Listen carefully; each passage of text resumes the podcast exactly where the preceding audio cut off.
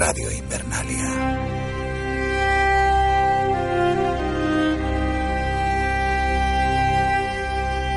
Se acerca el invierno.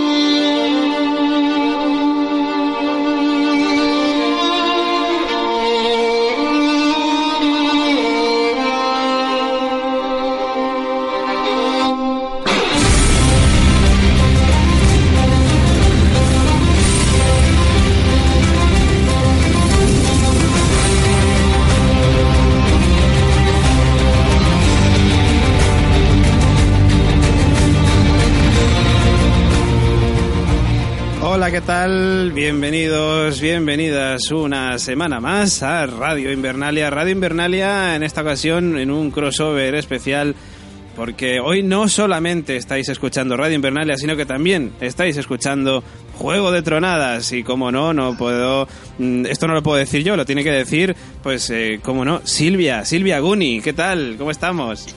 Hola, ¿qué tal? Buenas noches a todos.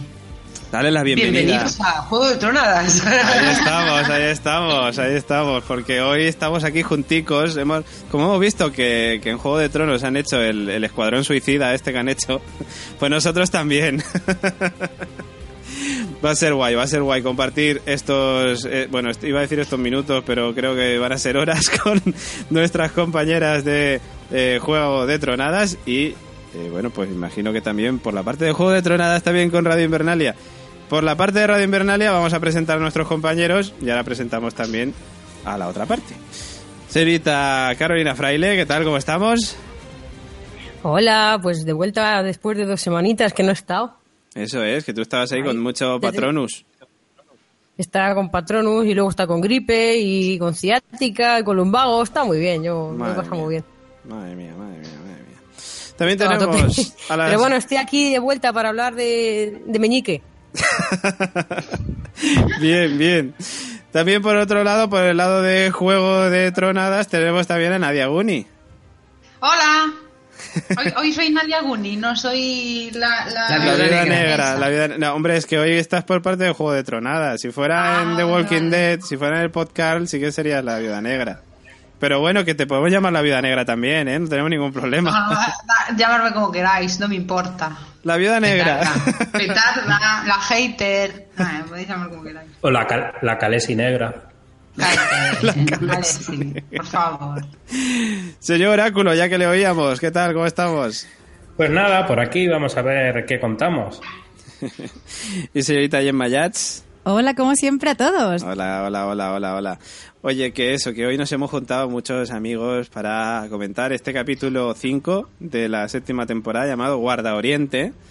Eh, y que, bueno, nosotros siempre lo que hacemos es, en primer lugar, comentar nuestra opinión del capítulo así brevemente, en líneas generales. Entonces, pues vamos a empezar por Juego de Tronadas, que nos cuenten ellas qué, qué les ha parecido en, en- en poquitas palabras el, este capítulo 5, Guarda Oriente. Venga, Silvia, cuéntanos. Pues a mí en mi línea me ha encantado. Le daría un 12 sobre 10. Y bueno, luego ya me extenderé, pero todos los capítulos de Juego de Tronos son preciosos. Sí, sí, sí. Muy bonitos, muy bonitos. Muy bonitos. Como las películas que empiezan por violaciones. Muy bonitos. que empieza por violaciones. Dios mío. Es que mi madre siempre dice, vi una película muy bonita que bueno, empezaba con que a la chica la violaban y tal. Y dices, qué bonita. Has convencido. a mí me ha gustado el capítulo. A ver, no es como el de la semana pasada, Hombre, que era mm, canelita en rama, ¿sabes? Pero bueno, no ha estado mal, no ha estado mal. Está, la verdad que esta séptima temporada se están saliendo, ¿eh? sí. La verdad que sí, la verdad que sí. Gemma, ¿a ti qué te pareció? A mí me ha parecido muy chulo. Muy chulo porque nos da mucha información. Es, como diríamos, revelador. Y, y se está acercando claramente el invierno. No, o sea, aquí, de- vamos. para mí hasta ahora era como de... Esto del hashtag de Winter is here, para mí era como de sí, vemos nieve, e historias, pero era como, seguíamos con Winter is coming, pero de- muy pronto. Ahora ya, a partir de hoy, De entretiempo estábamos. eso ¿no? es, estábamos entre tiempo ya un poco más abrigadetes. Y yo creo que a partir de, de este episodio es cuando verdaderamente ha llegado el invierno. Va a llegar el invierno, sí, sí, sí, claramente. Señor Oráculo, cuéntenos. Pues ya desarrollaremos, pero a mí me ha encantado en el momento en el que John le acaricia los morritos a su primo Drogon. Qué bonito. Qué bonito. A su primo, ¿no? Son primos. ¿Es su primo? Sí. Bueno, claro, Su sí. madre, su tía, pues su primo. ¿verdad? Es su primo. Su primo hermano. Es verdad, verdad. Es verdad, es Es primo. verdad, tío. verdad. Sí, sí. Sí, sí, sí, sí. Totalmente cierto. Y Carolina, Carolina Fraile, cuéntanos. A mí me ha gustado mucho el capítulo. Me ha parecido muy interesante, muy bien hecho. Me ha flipado un montón cómo están hechos los dragones. Está, joder, la verdad que se nota que se han gastado la pasta en, en hacer dragones y recreaciones de batalla y cosas de esas. Y bien, bien, o sea, cosa, pues mola, mola que se encuentren personajes que pensábamos que estaban en medio del Pacífico remando. Está bien, que se sepa que están vivos, que, que hacen cosas y, y bueno. y- Igual de no sé, guapos. igual de guapos o, me- o más, más guapos. Fíjate. Y no sé, me me ha parecido que está, me ha parecido que está muy interesante y que bueno, que ya efectivamente pues se van cerrando muchas teorías que teníamos, se va pues bueno, se va acercando el final de lo que viene siendo la temporada y lamentablemente pues casi casi el final de la serie y se va cerrando ya las cosillas y se- ya se va entre viendo entre líneas qué va a pasar, qué no va a pasar y esas cositas que ya nos imaginábamos Pues eso. Señor Oráculo, ¿qué ibas a decir? Que... No, voy a decir, en el momento que ha dicho lo de gente que pensamos que todavía seguía remando, sabéis que era una coña, que siempre pues, eh, se había extendido mucho por internet, y aquí muchas veces está remando todavía, el bastardo este de Baratheon está remando todavía. Y la- los guionistas la han introducido, pues yo creo que acaso hecho sí, han hecho el comentario de, de Davos. Sí, sí, sí. Davos a mí es que me ha gustado mucho. Bueno, me ha gustado. Están todos los personajes muy, muy arriba. Están muy guays todos. Davos me encanta cada vez que sale. Es muy, muy, muy guay. Y lo del, lo del guiño a lo de que seguía remando me ha flipado. Me ha parecido muy chulo. Me ha gustado el capítulo, ha sido genial. Como, como todos prácticamente. Prácticamente no, como todos, diría yo. Y bueno, y es eso, un poco de, de calma antes de la tempestad. Me ha gustado mucho el tema del Escuadrón Suicida, que luego comentaremos. Me ha gustado mucho eh, esa estrategia que tienen de tratar de convencer a Daenerys, o sea, a Daenerys, a Cersei para que se una a la causa de luchar contra los caminantes blancos, aunque no sé yo eso cómo va a salir. Me ha gustado también lo de, bueno, pues enterarnos de más cosas, del tema de John, por ejemplo, que luego comentaremos también. Eh, me ha gustado el encuentro con, de John con su primo. Es que me ha gustado prácticamente todo lo del capítulo. O sea que lo único que no me ha gustado es que lo del ave creo que se están pasando ya en, en ir tan rápido de un sitio a otro, que es como ya, no sé. O sea, dejamos a... No, no, ¿lo queremos ver? Yo no. Eh, no, no, claro, ya, ya lo sé. Lo que pasa es que lo que no me encaja es. Eh, Jorah, el capítulo anterior dejaba Antigua, ahora ya está en ahí en Dragonstone. O sea, Bueno, en pero porque tú no sabes cuánto tiempo ha pasado de un capítulo a otro. Ya, en pero es que no te hacen un... Lo que me raya es que Gusano un mes Gris. como un día. Sí, pero Gusano Gris está en Rocacasterly siendo asediado por Euron. Y me da a mí que en el siguiente capítulo vamos a ver a Gusano Gris peleando y es como hace tres capítulos que está Gusano Gris ahí. De hecho, lo Sí, que... eh, eh, están cometiendo un poco de abuso, creo yo, de las esas elipsis temporales y además es que las meten con cada personaje y no sabemos... de- Claro. Podemos hacernos la idea de cuánto tiempo puede ser, pero es un poco ahí, Es que venga, tú- que hay que acelerarlo rápido. tú fíjate- Yo creo que lo hacen a propósito ya Claro, para que claro. no te puedas hacer una idea, ya directamente. Pasó el tiempo que me sale a mí del culo. Sí, Sí, básicamente, básicamente. básicamente. pero es que fíjate la distancia que hay entre Rocadragón y Guarda Oriente. Que es que no es que son tres pasos, tres paradas de metro. Hay bastante. No pues, pues en el mismo capítulo ya han llegado. Claro, es que, No, pero- de hecho, fíjate, fíjate, David, como precisamente yo le dice a Daenerys, oye, ha sido una cosa rápida, ¿no? O sea, una cosa rápida y le ha dado tiempo a llegar Sí. a Llora. ¿Qué vas a decir, Gemma? Iba a decir que, que efectivamente estoy de acuerdo y que hasta ahora hemos estado durante seis temporadas viendo el entretrozo de, de tramos. Es decir, me pierdo en el camino, encuentro una florecita, oh, un soldado. Y, y efectivamente a mí esta brevedad y rapidez me parece como demasiado acelerado. Es como, señores, haberlo preparado antes, ¿vale? Que sí que estaban un poco es que en- un poco vinculados a los libros, al tiempo de lo que estaba pasando en los libros, pero es que de repente dejamos los libros y la velocidad se acelera. Es, Sí. pues, o hacemos 10 temporadas, 5 y 5, de 5 con libros, 5 sin libros, a una velocidad más o menos estándar, o, o nos cargamos la serie, porque realmente lo que creo que están haciendo es abusar totalmente del fenómeno fan. Cuando Ah, pues ahora. yo debo de ser muy fan porque a mí no me molesta nada. A mí tampoco, a mí me gusta más así. no, Ah, no, sí, a ver si no Claro, que molesta. vayan así, ¿eh? Y andando y andando, miraros el Sí, Señor sí. de los Anillos, que ahí andan un rato largo. Van, van al grano. De hecho, si os fijáis, cada escena prácticamente es para decir algo muy importante. Claro, Venga, escena, pum. Es que escena, te digo pum. más, de hecho, eh, no quiero jamás que me vuelvan a hacer algo como hicieron con Gendry. Joder. O sea, no. Ya no les da tiempo. Quiero saber dónde coño están. Sigue remando.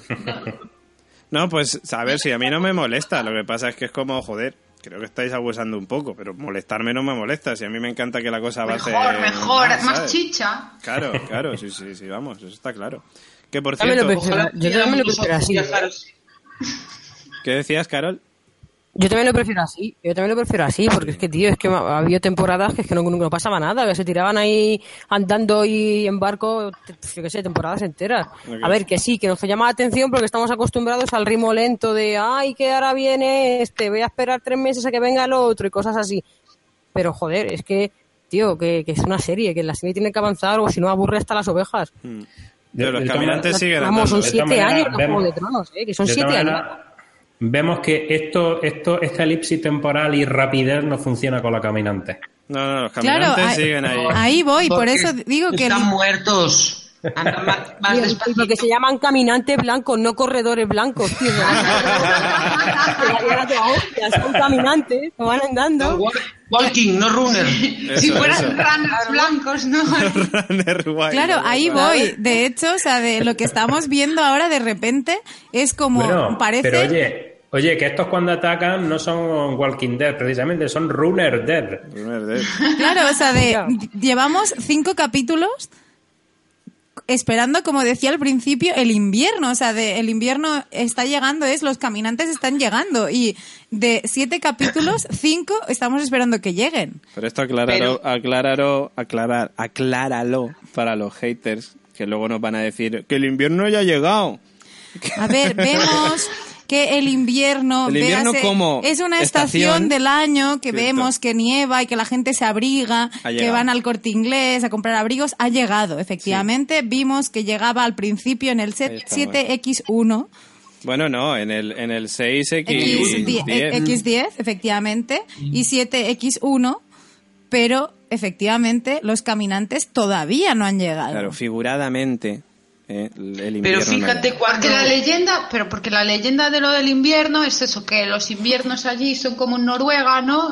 Duran ahí. Porque las estaciones son diferentes. Claro, y Lo pone en un la rollo. leyenda es que el último invierno no hubo una guerra con los caminantes, ya se les ganó. No. No, eso Sí, fue, eso era. fue an- años A. Eso fue cuando la El anterior invierno, que es que no lo vivió nadie. O sea, el No. anterior invierno fue. No, no, no, no. Hay gente que sí que ha vivido en anterior invierno. Lo que dices tú es años A, cuando los hijos del bosque lucharon con los primeros hombres Cuando contra las cuevas. Eso es, eso es. Eso que te las pintaron, hija. Y Eso todo. es. Bueno, y no podemos comenzar la review sin comentar los comentarios, válgame la redundancia, que nos hacen nuestros queridos amigos oyentes en nuestra en nuestro iBox. También recordamos que nos puedes escuchar tanto en iVoox como en iTunes, pero recordamos siempre nuestras queridas vías de contacto. En la dulce voz del señor Oráculo. Bueno, vamos a ver. Nos pueden encontrar en todas las redes sociales, como quien dice, en Facebook por La Constante, en Twitter La Constante 1 con número, porque ya está pillado sin número. XD. Y eh, tenemos también, también Instagram, La, La Constante ¿no? Series. Que nos puede La constante series. buscar. La Constante Series en ese caso. Eh, ¿Qué más? ¿Qué más? Tenemos los audios de Ivos, de nuestra red de podcast, como puede ser La Constante, programa madre, que tiene, pues, en fin, eh, el podcast dedicado a The Walking Dead, este mismo, Red Invernalia FM. Tenemos también el Westpod, tenemos el que dirige Carol, que Con T de Tardis. con T de Tardis. Que por cierto, perdona que te corte, con T de Tardis que esta semana, a ver si esta semana nos da tiempo a editar el audio que grabamos la semana pasada en Cardiff y en Londres. Y para contaros cositas ahí desde la Doctor Who Experience y desde Cardiff, que es el escenario de Doctor Who, básicamente. Ah, había echado la casa por la ventana. Totalmente, lo loco. Hoy vengo con camiseta de Doctor Who, por cierto, de, de traída de, de allí del viaje. ¿Y qué más? ¿Qué más tenemos? Ya es que pierdo la cuenta. De- Tenemos Re- la Remember, Leftover, tenemos es. Remembers, Leftovers. tenemos... ¿Qué más, David? Tenemos, tenemos, bueno, ya has dicho el Westpod, el podcast dedicado a Westworld, que estamos esperando nueva temporada. Y tenemos el séquito que saldrá muy pronto. Lo tenemos todavía ahí coming soon. Coming soon, para septiembre, yo creo octubre, será la época, la fecha en la que salga ese nuevo podcast. Y que poco a poco ahora iremos dando más detalles de, de ello. Y yo creo que ya, ¿eh? Que Y bueno, tenemos la página web, por supuesto, que es laconstanteseries.com. Efectivamente, con la constanteseries.com, donde como siempre encontráis ese enlace que pone apóyanos en Patreon.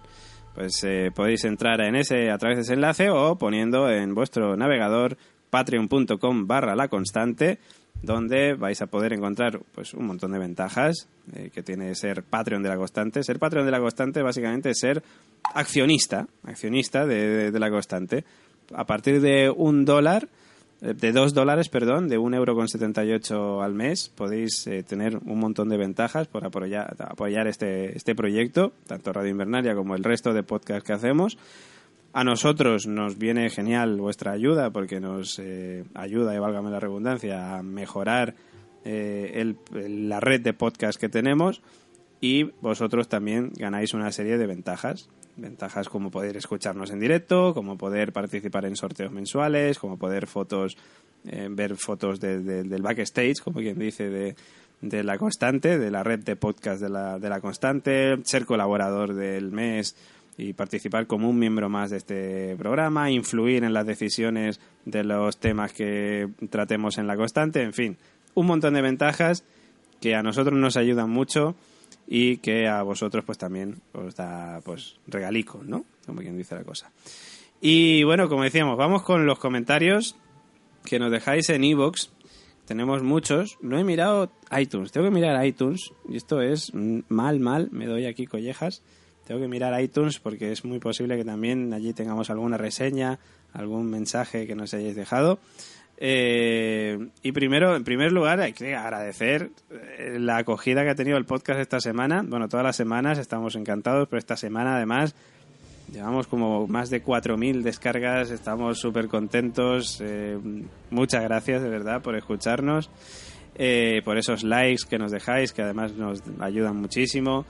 Y por los comentarios, comentarios que esta semana tenemos 31, así, que se dice pronto. Eh, comentarios que vamos a leer la señorita Gemma y yo, que tenemos aquí un montón. Eh, y vamos a empezar por Neko Sensei. ¿Qué nos dice Neko Sensei? Me he despertado varias veces en la noche y solo pensaba en este capítulo. Qué tensión, qué guapo y qué de todo.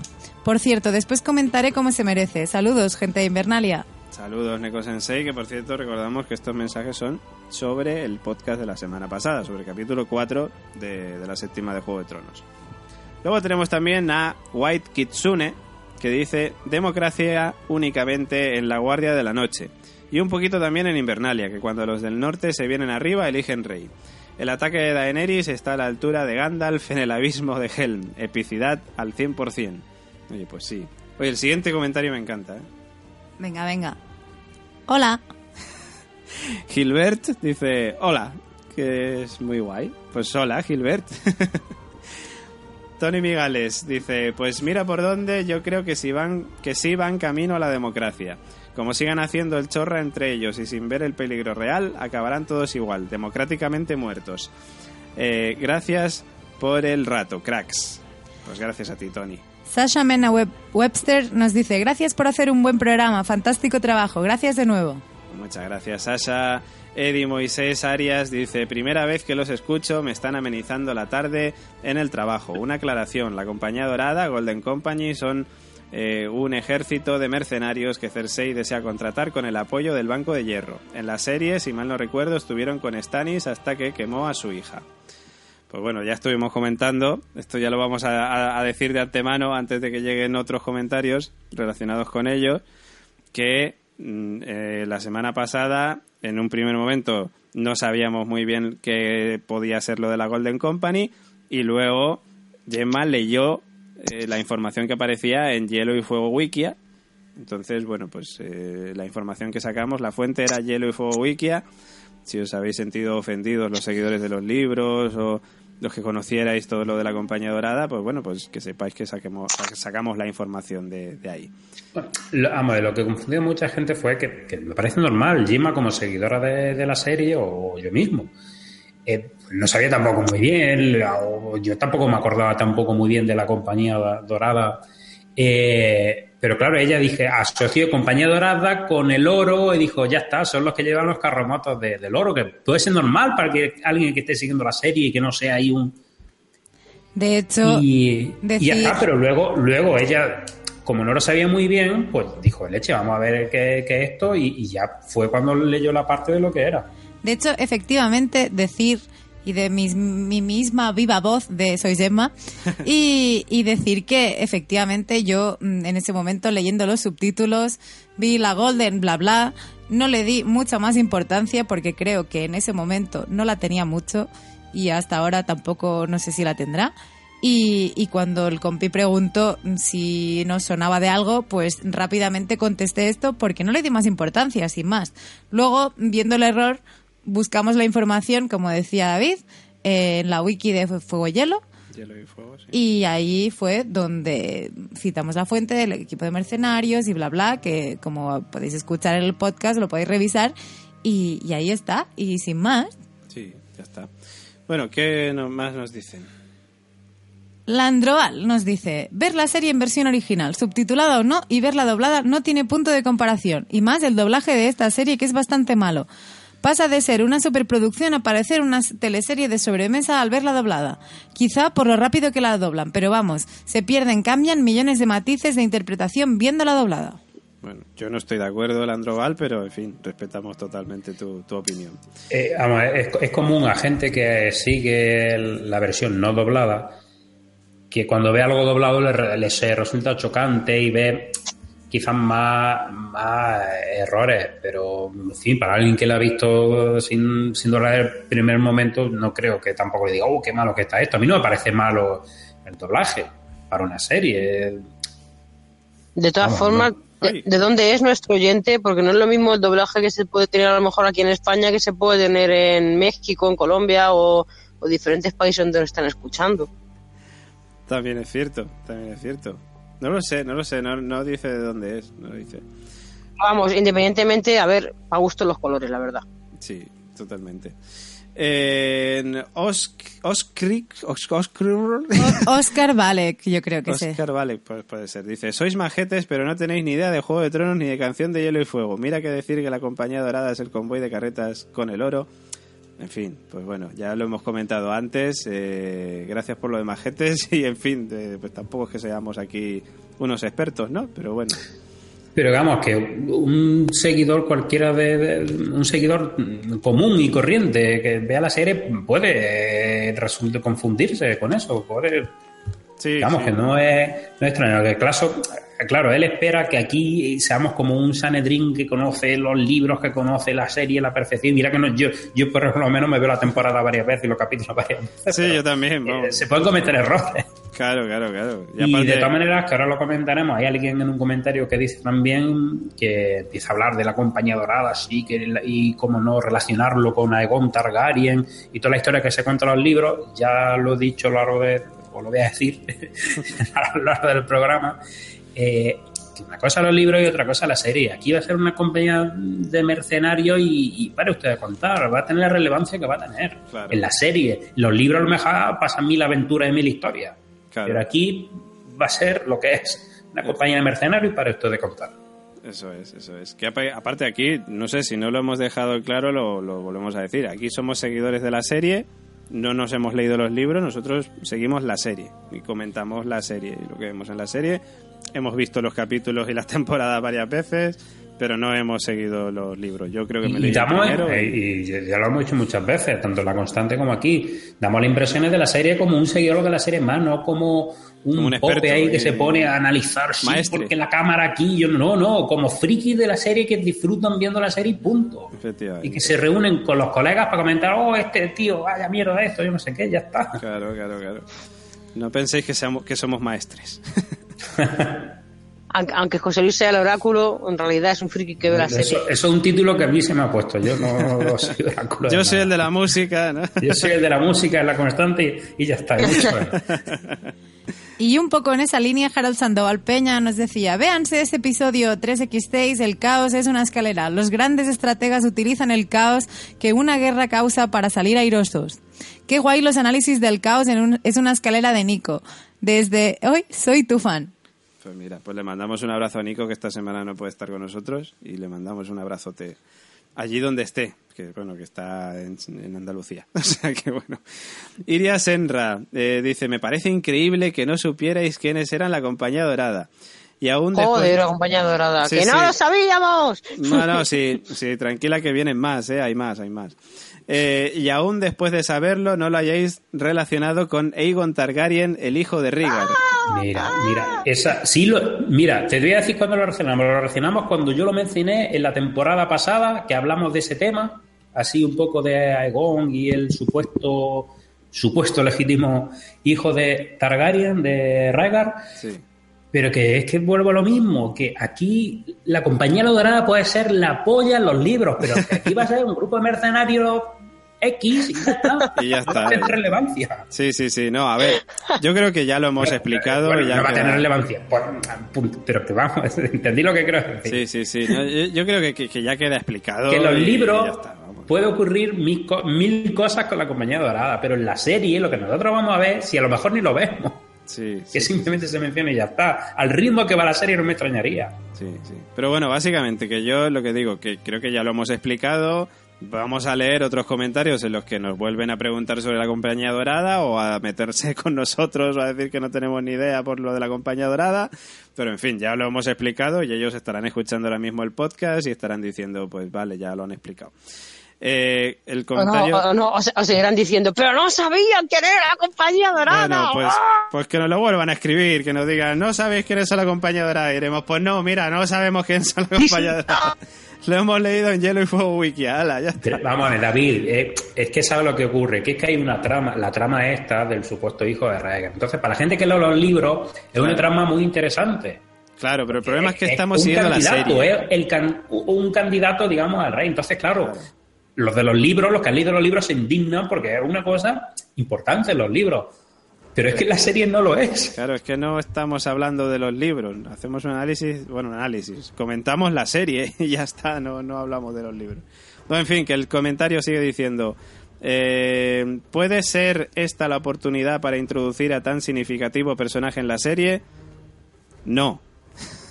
Va a ser que no. En seis, en seis capítulos de octava temporada y dos que quedan y que no tienen nada que ver con la compañía dorada, los dos que quedan, según las filtraciones que se están cumpliendo. Sí, y aparte que ya no es que sea En las seis filtraciones, capítulos, no, en es seis que, que capítulos no se va a me va a contar ahora de la historia de Aegon, Que no. de Aegon, el que se habla en los libros. Sí, sí, sí, que no, que no, que no va a salir. Ya te respondemos, Iria, que no. ¿Será esta la tercera cabeza de dragón? Ni siquiera sabemos si lo de la mm, teoría de las tres cabezas de dragón, que es de, la se- de los libros, será real en la serie. O sea que ya te podemos decir que no va a ser tampoco la tercera cabeza de dragón. O pasarán de él igual que de Lady Corazón de Piedra. Pues sí, van a pasar de él igual que de Corazón sí. de Piedra. Va a ser que sí. Yo, a mí, el gazapo que yo metí la temporada pasada, intentando deducir de los libros cosas que iban a pasar en la serie, ya no me va a volver a ocurrir. Eso es, Porque eso ya he es. visto, ya he visto el, cómo utilizan la trama en la serie y que no tiene nada que ver con los libros y desde hace tiempo. Que no hay tiempo, además, ya para sacar a Lady Sí, Corazón de Piedra, a que no, que no, que no. Bueno, siguiente. Joseph Solegia. Tan normalizada está la endogamia que nos parece súper guay que Daenerys y Son presuntamente se hagan ojitos aún siendo tía y sobrino. Bueno, en Juego de Tronos, yo qué sé, con esto de que los Lannister se follan entre hermanos. Y tengo entendido que los Targaryen se también consumaban Sí. entre familias para Sí, sí, dejar la sí, sangre sí. pura, así que Sí, sí, sí. Sí, bueno, cuanto pero. más primo, vamos a ver por lo- cuanto más primo más me arrimo. Ay, Oye, pues el, el primo es el dragón, los dragones. pues mira, bien que se ha arrimado, Son bien que se ha arrimado hoy. Se ha arrimado hoy a, a tocarse. Ay, Eh, de todas maneras, tenemos que partir de que ellos no lo saben. Claro, claro, claro. Pero bueno, no sé si veremos tampoco a Jon y a Drogon haciéndose ojitos. que son primos. Bueno, David Castro Mourinho dice, wow, ninguno sois lectores, lectores del libro. Eh, no. La Golden Company y Compañía Dorada son mercenarios de los pueblos libres. Venga, vale. Vamos con el siguiente. de. Vamos con el siguiente de Dilly, que este, pues lo. Aquí lo tenemos todo preparado. Tenemos todo preparado y fíjate cómo lo tenemos preparado. Dili nos comenta, hola Radio Invernalia, o Constantinos, como queráis. Dejando hateos aparte de mi comentario de la semana pasada, me lo paso pipa con vosotros, así que gracias por hacer lo que hacéis. Entrando en modo hater, decir que la compañía dorada es el convoy que va cargado con el oro es para echaros a las llamas del Señor de Luz. Menos mal que la señorita Gemma lo corrigió después. Solo quiero añadir que no trabajan solo para el Banco de Hierro, son mercenarios, trabajan para quien les pague. El banco los usa como el cobrador del frac, para asegurarse de que los morosos pagan, porque el lema del Banco de Hierro es el banco obtiene lo que le pertenece. Os dejo un poco de historia de esta compañía sin spoiler de los libros mm, recientes. La Compañía Dorada es una compañía mercenaria compuesta por 10.000 hombres que se encuentran en las ciudades libres. Su lema es Nuestra palabra es tan buena como el oro. Y hace referencia a que es conocida, a, que es conocida por no haber roto nunca un contrato. Fue fundada por Aigor Ríos, apodado Acero Amargo, Acero Amargo, perdón, un bastardo legitimado del rey Aegon IV, tras los sucesos ocurridos en la rebelión, en la rebelión Fuego Oscuro. La Compañía Dorada estuvo a cargo, de, a cargo una vez de Maelis, el monstruoso, el último de los pretendientes Fuego Oscuro, hasta su muerte a manos de un joven Ser Barristan Selmy. ¿Os suena? Durante la Guerra de los Reyes, nueve peniques. Su grito de guerra, bajo el oro, el acero amargo, es un homenaje a su fundador. Os dejaré otro mensaje con una sorpresa que hace tiempo no hacéis y se echa de menos. Espero que quepa todo en un mensaje. Saludos. Diri nos deja otro mensaje más que ha titulado El Invernalino. Comenzamos con nuestra sección de política ponentil. El presidente Donald Trump ha pedido un informe económico a la Guardia de la Noche. Quiere saber quién pagó por la construcción del muro. También ha pedido una visita guiada por lo alto del muro, meada hacia el otro lado del muro incluida. La reina del Partido Conservador Cersei Lannister se dirige al populacho para recaudar apoyos. Su estrategia es acusar a la líder de la oposición de intentar destruir los siete reinos. Un periodista local gritó de repente. Si eso ya lo has hecho tú, cacho perra, a lo que fue rápidamente, en lo que fue rápidamente prendido por la guardia de la reina y nunca más se supo. Algunos testigos indican que por la noche se escucharon algunos alaridos desde lo más profundo de la fortaleza roja. Continuamos con la reina Cersei y su negociación de la deuda pública con el Banco de Hierro de Bravos. Al parecer sigue atacando a la líder de la oposición, Daenerys Targaryen, tildándola de ser una podemita revolucionaria y su mejor estrategia es sacar a relucir que ella acabó con la esclavitud, como si a los de Bravos le importara, ya que fue una ciudad fundada por libertos y su primera norma es no traficar ni beneficiarse de la venta de esclavos. Buen trabajo de investigación, Alteza. Continuamos con nuestra sección del corazón. El romance de moda está aquí, y no, no es Joneris ni Brienmu, es Misan Davos. Al parecer Davos se sorprendió de los cambios en Enrocadragón. Nuestro corresponsal allí captó un pequeño mensaje de Davos a John Nieve. Menuda jamelga. dijo al girarse tras hablar con ella. Por su parte, Missandei declaró que tengo un coño como de aquí a Logroño, pero es para mi gusano, que tiene una lengua que ni el tío del butano. Duras declaraciones, pero Davos es un hombre persistente. Total, no tiene nada que perder. En la serie se ha olvidado de su esposa. Continuamos con una sección patrocinada por Robert De Nino, física cuántica en Poniente, donde nuestro experto, el señor De Nino, responderá o no a las siguientes preguntas. ¿Será capaz de resolver los misterios de la isla de los, digo, de Poniente? ¿A qué temperatura estaban las llamas del dragón? ¿A qué velocidad en metros por segundo iban las lanzas de la balista de Bron? ¿Cuántos kilos de crema solar ha utilizado Varys para lucir ese morenazo? Continuamos con la sección de sucesos. 12 maestres muertos en la ciudadela de Antigua por intoxicación alimenticia. Al parecer, un novicio, de aspecto rollizo, confundió los platos de lentejas con orinales. Al ser preguntado por este hecho, solo hizo unas escuetas declaraciones. ¡Buah! Por otra parte, uno de los infectados que sobrevivió a la intoxicación declaró lo siguiente. Con lo agarrados que son los maestres, ya me parecía raro a mí encontrarme una morcilla de Burgos en las lentejas. Y a continuación con la sección de fútbol, esta vez dedicada al señor Robert De Nino, a ver si te haces un spin-off, querido, comenzamos la competición con un partido entre Greyjoys Club de Fútbol y All Star de Dorne, un equipo que cuenta en sus filas con algunos exjugadores del equipo Greyjoy, como Theon, el despollado, pero que debe su nombre a las verdaderas estrellas de Dorne, las culebrillas de arena y la loca de los venenos. El partido fue sin mucha historia hasta el final, donde hubo polémica cuando Theon fingió un penalti tirándose a la piscina al grito de al agua patos, pero Theon, el despollado, solo consiguió que sus rivales se despollaran de él. Los dos siguientes partidos fueron victorias fáciles de Lannister United ante el, el Inmaculados Football Club y el Atlético Tyrell. Y el partido más reciente y más espectacular fue el disputado entre Lannister United y la Sociedad Antideportiva Dorraki, que acabó en goleada a favor de los segundos gracias a la firma de su reciente contrato de patrocinio con Aerolíneas Targaryen, que le permitió fichar al Cristiano Ronaldo de Poniente, Drogon, que, el- que en unas cuantas incursiones por la banda dejó al Lannister United tocado y hundido. Chistaco. Y acabamos con nuestra sección de del tiempo. Como todos sabrán, el invierno ha llegado, por eso nuestro querido líder demócrata John Nieve, en su viaje al sur, para la reunión con el G2, con la líder de la oposición Daenerys, Targaryen ha cargado sus maletas con frondosos abrigos de piel. Pero al llegar a Rocadragón contempló que el invierno parece ser solo cosa del norte, ya que los lugareños más conocidos como Dorrakis iban en gallumbos y taparrabos. Nuestro corresponsal allí recogió unas declaraciones de un niño Dorraki. Mira papá, ese payo todo abrigado y con ese pelazo, qué lastimica payo. Y hasta aquí el invernalino de esta semana, saludos cordiales y un besico.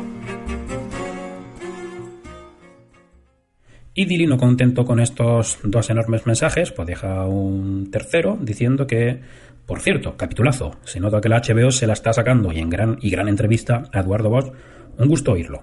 Y que no se me pase el detalle de Randy Tarly diciéndole a Jamie que los carromatos irían más rápido si se les tira latigazos a los soldados encargados de llevarlos. Buen detalle, porque el tío es así de cabronazo en los libros y Jamie, elegante él, le contesta con esos hombres lucharon bien, dejadlos descansar. Bueno, no comento más que ya llevo tres mensajes. Saludos. Pues eso, ahí está. Además, a velocidad por, no sé, por dos, por tres, por cuatro, no sé. A velocidad Eh, Targaryen. velocidad La subí, no, no sé, un 20%, porque si no. Sí, sí, sí, sí.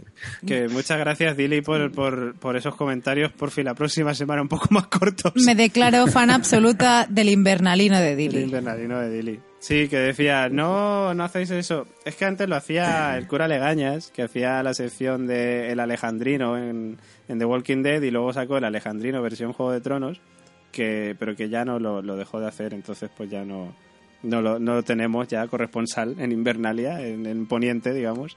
Así que bueno, gracias por tu mensaje, Dili. Winnie Meister nos dice, hola a todos, muy buen podcast como siempre. Mi teoría, después de tanto pensar, es Cersei estará a punto de matar a Tyrion por pensar que mató a Joffrey. Jamie le dirá que fue Olena, ella seguirá su bola y Jamie para salvar a Tyrion matará a Cersei. Saludos y hasta el próximo podcast. Pues saludos, Winnie Meister. Eh, Mercedes dice, no saben de lo que hablan, la compañía dorada, qué pena. En fin, ya lo hemos explicado. Eh, tan so- grande, Dios mío. qué pena. Nos vamos a hacer expertos en compañía, en compañía dorada, vamos. Totalmente, vamos, máster vamos a sacar. Soroen nos comenta, tras la explicación sobre lo que es la compañía dorada, chao. Pues chao, Soren. Venga, un abrazo. Eh, luego, Venga, luego la constante diciendo, pues eso, pues ya lo que hemos dicho. Que, Es que, que es que ya te digo, la- las lectores de los libros se indignan porque los libros es una trama importante. Sí, sí, sí. Pero en la serie no. Bernardo Pérez dice, muy buen programa, gracias por vuestras menciones y todo un honor que pueda pertenecer a la gran familia constante. Pues hombre, un honor que estés con nosotros, Bernardo, porque hay que decir... Bernardo, pero ¿sabes quién es la compañía dorada o no? No sabes, ¿sabes? Efectivamente. Que, que, como decíamos la semana pasada, Bernardo es nuestro nuevo Patreon y ya le dimos la bienvenida y se la volvemos a dar. Manel Gallar nos dice, eso mismo, The Chaos is the Ladder. Vendría a ser a río revuelto ganancia de pescadores. ¿Por qué se asusta tanto Meñique? Básicamente porque por primera vez tiene la sensación de no controlar el cotarro, de que haya algo que se le escapa. En este artículo tienen ustedes más. Y nos da una, un link de Google que es mm, de Vanity Vanity Fair, eh, la parte de Hollywood, Game of Thrones, What did Bran say to Littlefinger? Chaos is a ladder. Un poco la explicación que de la, de la frase de Bran eh, acerca de la escalera es el caos. El caos es una escalera. Gonzalo Moreira dice, hola chicos, me encanta el programa por, los por lo carismáticos que son todos y la buena energía que tienen entre ustedes, pero a veces cometen pequeños errores o se pierden detalles por el desconocimiento lógico sobre la saga. Estaría bueno que... La compañía dorada. Estaría bueno que inviten a alguien que haya leído los libros. Yo propongo a alguno de los chicos de podcast de Hielo y Fuego que son unos absolutos expertos. Saludos. Pues bueno, pues ellos están en su podcast, que son expertos y también les podéis escuchar, evidentemente. Nosotros, ya lo hemos dicho, comentamos Yo el lo, capítulo dije, como yo lo dije en su televidentes. momento que alguien que hubiera leído los libros, pero ahora yo creo que sería hasta contraproducente. Sí, sí, sí. no, no. Si lo que estamos analizando es la serie de televisión, que es lo que hacemos aquí, Sí, sí. porque es que vamos a contar muchas historias que es que... que Va sí, por no, caminos no. diferentes. Eso, es así. Es que no van a Pues ahí está el tema, que para un seguidor de la serie, no de los libros, pues pueden decir, pues sí, muy bien, pero yo que sé, a mí no se me ha mostrado eso, o eso no tiene nada que ver, o, o yo eso no lo he visto en la serie. Pero si es que hasta el propio George R. R. Martin y la HBO lo han dicho. Series por un lado, libros por otro. Ya está, o sea, ya está. Cada uno lleva su camino diferente. El final será el mismo, pero son caminos diferentes. Gente, y disfrutar de ambas cosas y ya está. Claro. Y con más comentarios seguimos. La hora de Kayako, como casi todas las semanas, nos dice, gran capítulo, se me pusieron los pelillos de punta cuando entraron en la cueva. ¿Os imagináis entrar en Altasili? He escuchado que las pinturas estaban inspiradas en las de la película Prometheus y que estas a su vez estaban inspiradas en las del Tassili. Por otro lado, muy de acuerdo con Nico sobre la interpretación de El caos es una escalera. No es una frase cualquiera para Bran. Le demuestra a Meñique, Malmeto, que sabe cosas, sino que le está diciendo que sabe que lleva toda la serie conspirando, creando el caos para sacar provecho. Y esa daga, espero que Arya la utilice con su pescuezo. Y con el final del capítulo, ardo en deseos de que algo malo le pase a Jamie. Captura, sentencia de muerte o algo similar. Porque vamos a ver una ida de olla vengativa de Cersei antológica. Pues no ha habido nada de eso. Sternikov dice, joder, una de las mejores conversaciones de la serie. Pero, ¿qué es lo que nos queda cuando abandonamos la mentira? El caos. Un foso que aguarda para engullirnos a todos. El caos no es un foso, es una escalera. Muchos intentan subirla y fracasan. Nunca podrán hacerlo de nuevo. La caída los destroza. Pero otros, si se les deja subir, se aferrarán al reino, a los dioses o al amor. Espejismos. Solo la escalera es real. El ascenso es todo lo que hay. Muchas gracias también.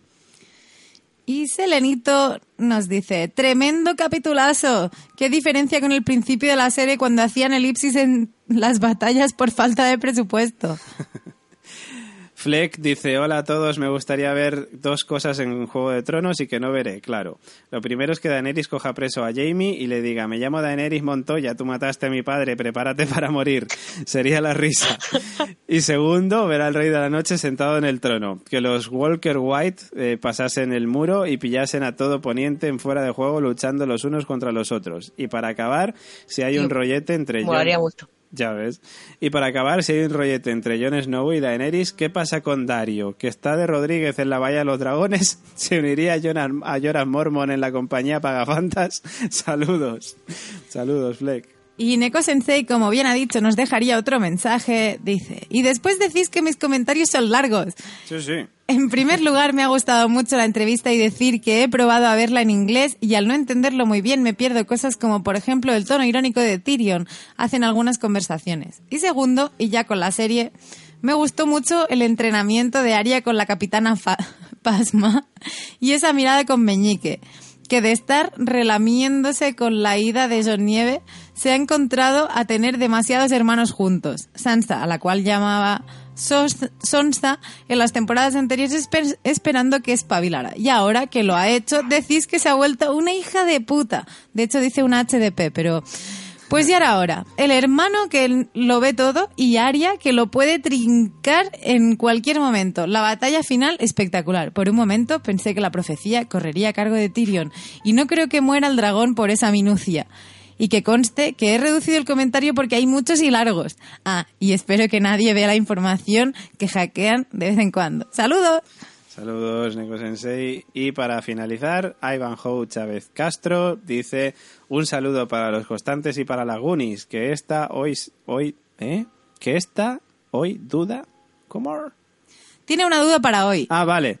Tengo una duda para hoy. ¿Cambiamos el puto sansismo por el puto daenerismo? ¿Daenerismo? Pues, pues yo creo que las dos cosas. Pero bueno, habrá que seguir escuchando el podcast. Ahora para- veremos. para saber esto, ¿no? Que por cierto, una cosa que, que me gustaría comentar, eh, adelantarme un poco a lo que vamos a comentar más adelante, porque sabemos que va a haber una parte en la que vamos a hablar mucho de, de Rigar. De Rigar, porque hemos descubierto esta semana que John es hijo legítimo de Rigar Targaryen y de Lyanna Stark.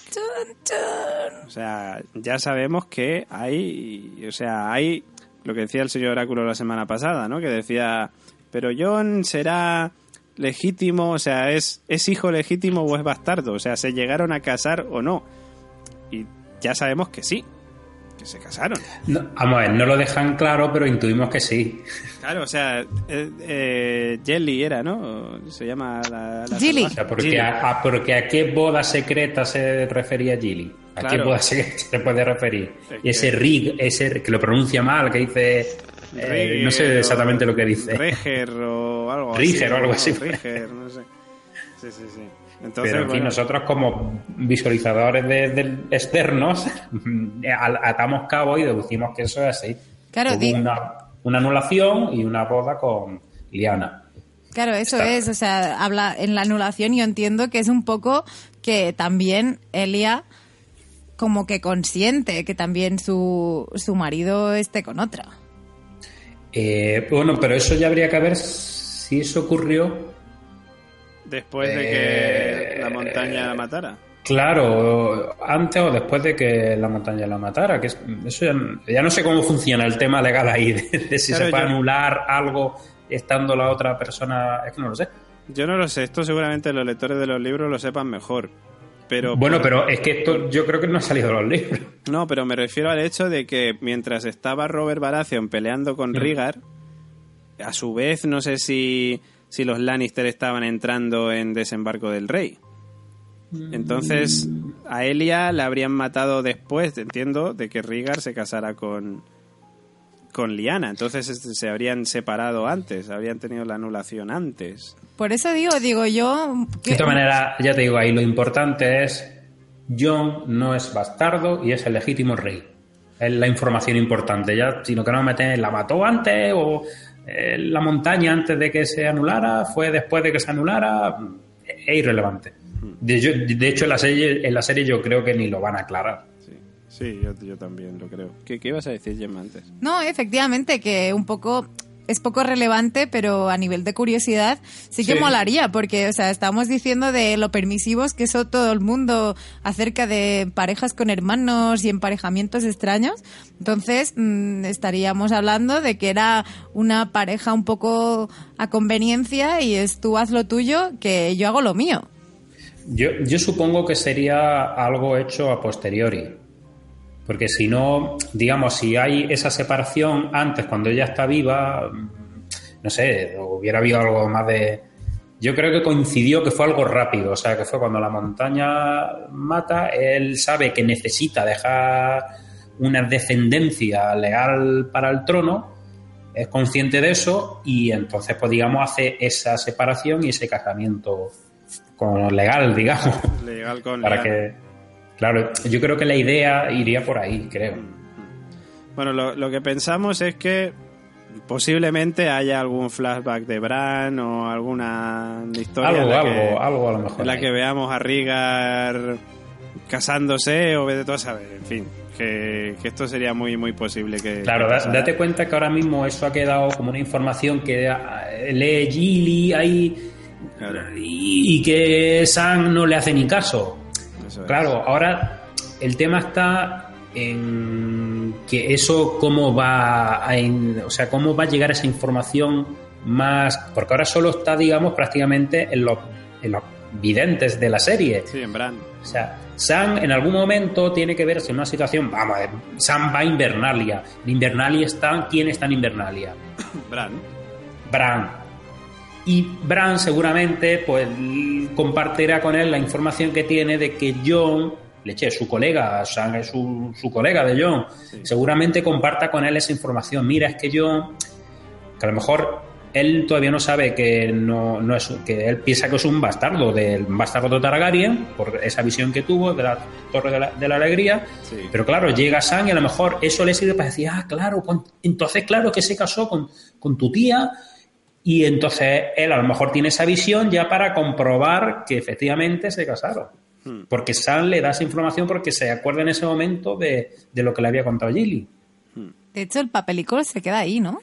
Bueno, esto lo, lo diremos luego, pero... Papelico. El papelico que lee, Que lee. Ah, que lee ella. Pues no, no sé si se lo llegan a llevar. ¿no? porque si se lo llevara molaría decir, ¡aquí lo tengo! sí sí puede ser puede ser que se lo haya llevado Puede ser, puede ser. Sí, Pero ya te digo, la idea es que esa información que ahora mismo solo lo tenemos los, lo que vemos en la serie, eh, funcione también dentro de la trama de la serie. Y, una, y, y la única manera así lógica que se me ocurre es que haya una interacción con Bran, que es el único que sabe de esa historia. Sí, sí, sí, sí, sí. Pues bueno, pues eso, que ya veremos a ver qué pasa con, con Rigar y con John y en fin, y con toda esta historia del R más L igual a J y estas cosas que bueno, nosotros como dice el oráculo ya sabemos más cosas que los personajes de la serie, ¿no? Entonces, pues a ver lo que pasa.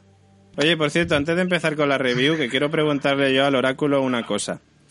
Hay gente por internet que tiene la teoría de que ha aparecido Lady Corazón de Piedra por detrás así en una escena. No, va a ser que no. Va a ser que no.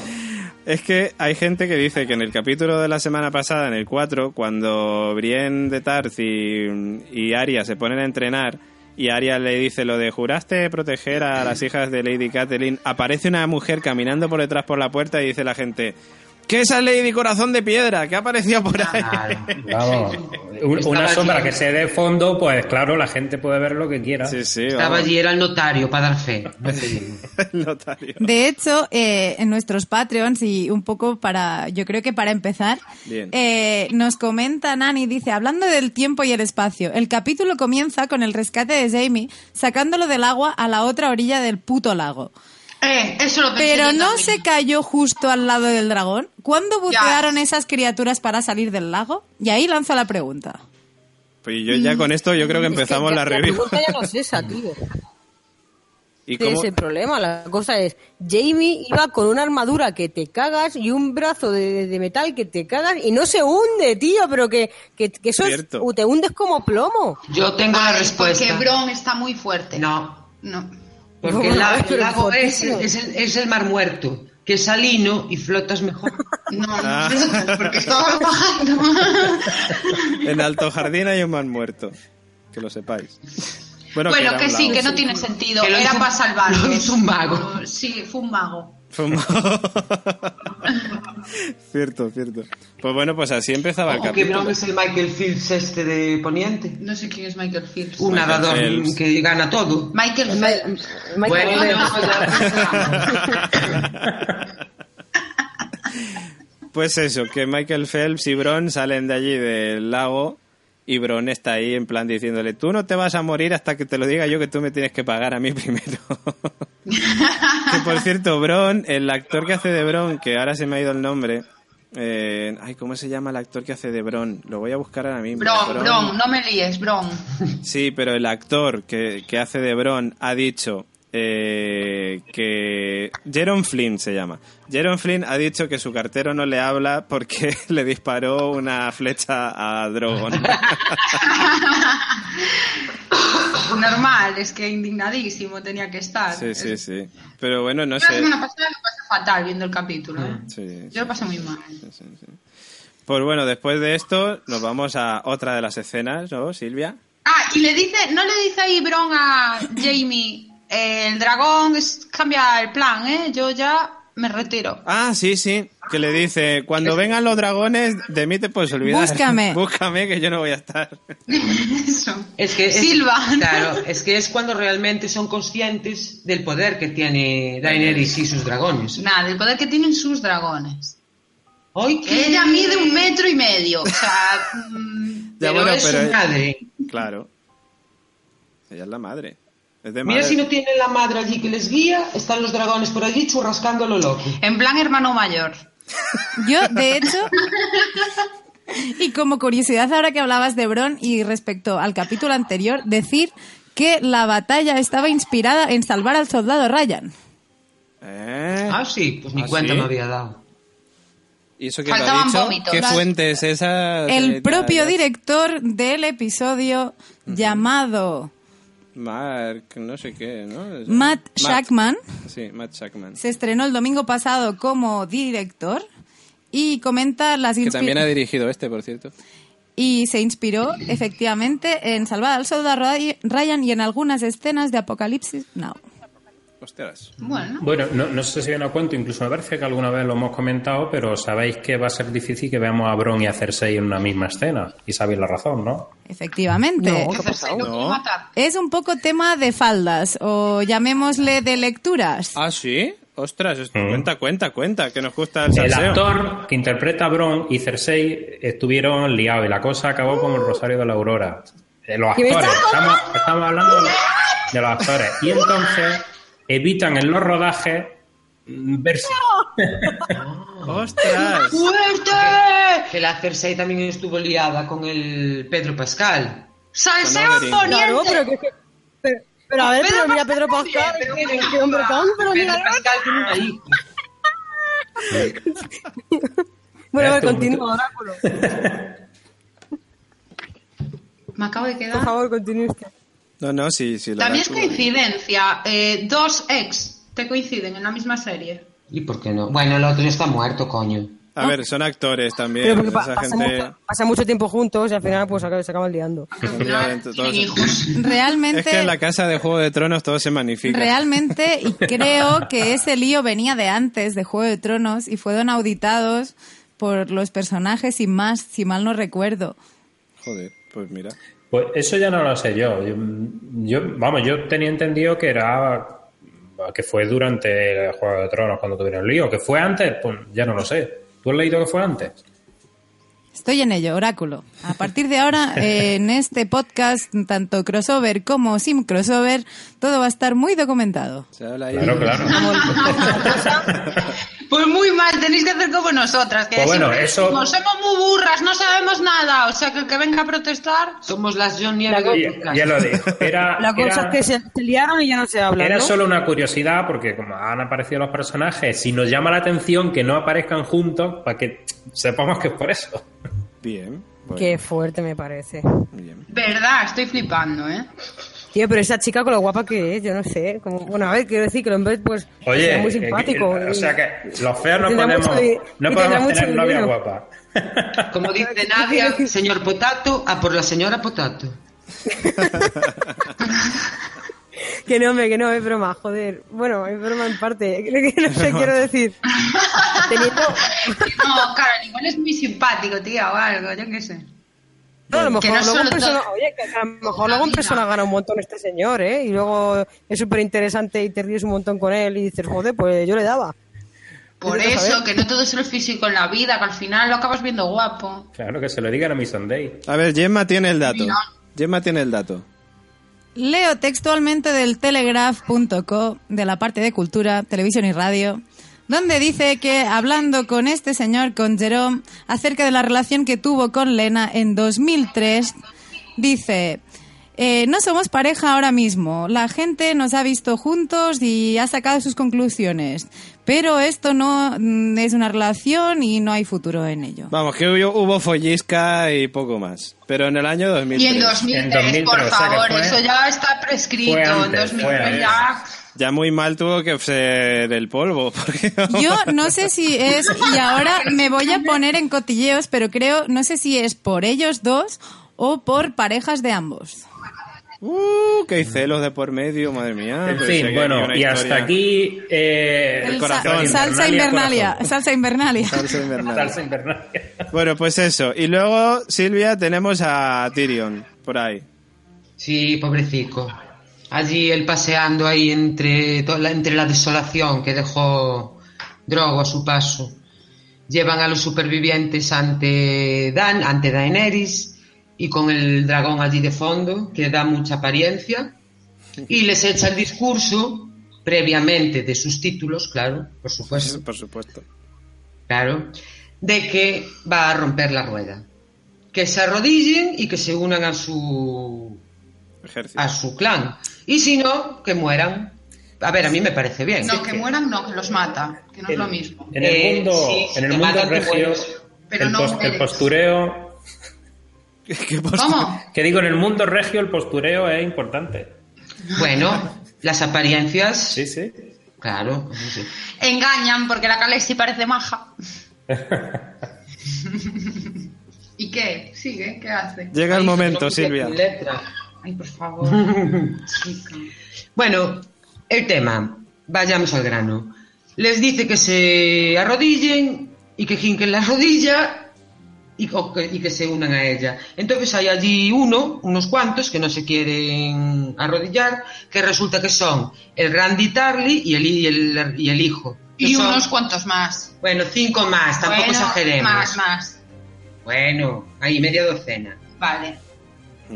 El otro le dice que no jinca la rodilla, que... Que él tiene personalidad. No, perdona, no tiene ninguna. Que él ya tiene una reina.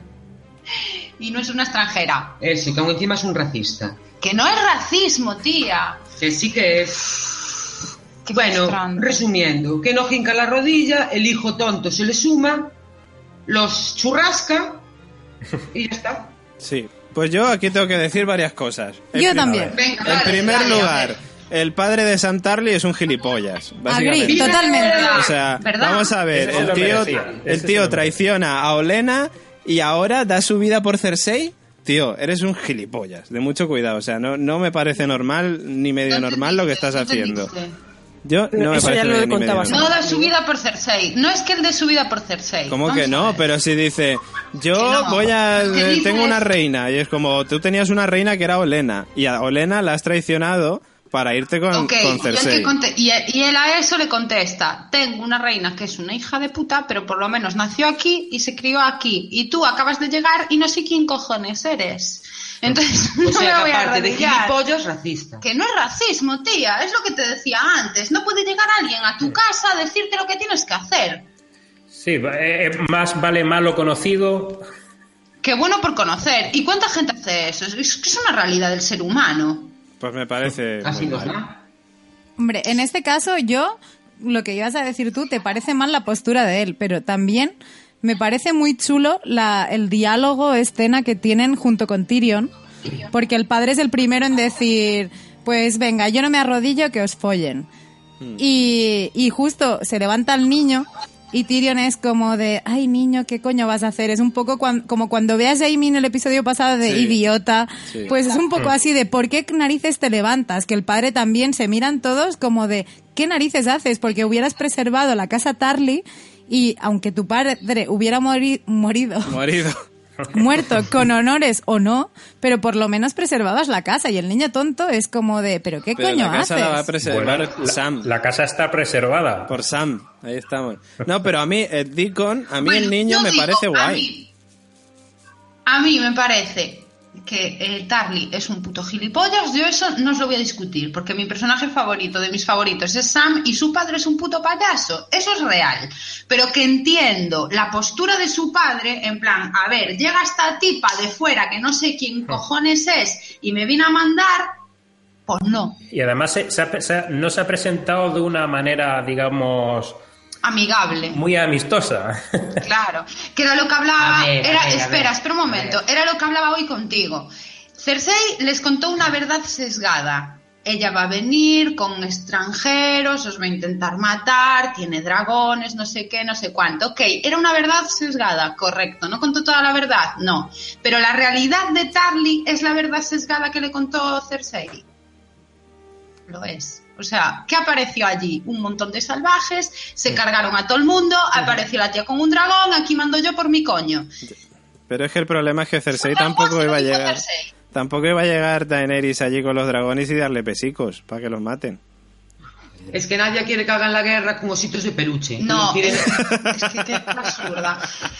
No, qué absurdo no. Vamos a ver. Eh, Nadia. mi madre es o blanco o negro. No, ¿sabes? claro. Las cosas no pueden ser en, en escala de grises. No claro, hay, no existen. vamos a ver, hemos visto enfrentamientos precisamente en Juego de Tronos donde antes de la batalla hay una conversación a ver si hay algún tipo de acuerdo, pero esta que se presentó se Ah, y ya pero está. para, para, para, para, para, para, para, para. Se presentó así, porque previamente Claro. los otros le habían jodido la flota, le habían Claro. jodido los aliados, Sí, sí, sí. le habían jodido el plan, todo. Entonces sí. ella tenía que hacer algo. Y yo estoy... Vale, ahora te digo, eh, ella se presente como se presente.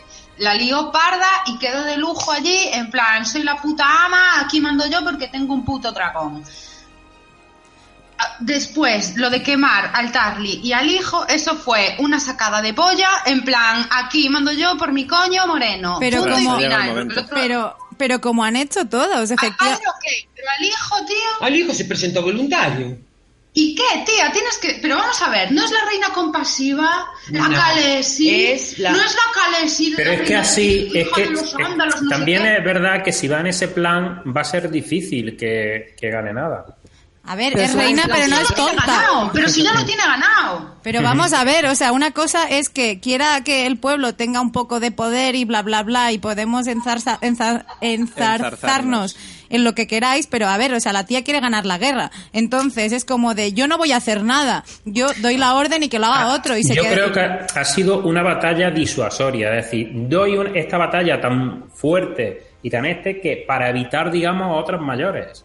Vale, y ahora yo os digo. El padre de Khaleesi Hmm. quemó al abuelo y al tío de John Nieve. Sí.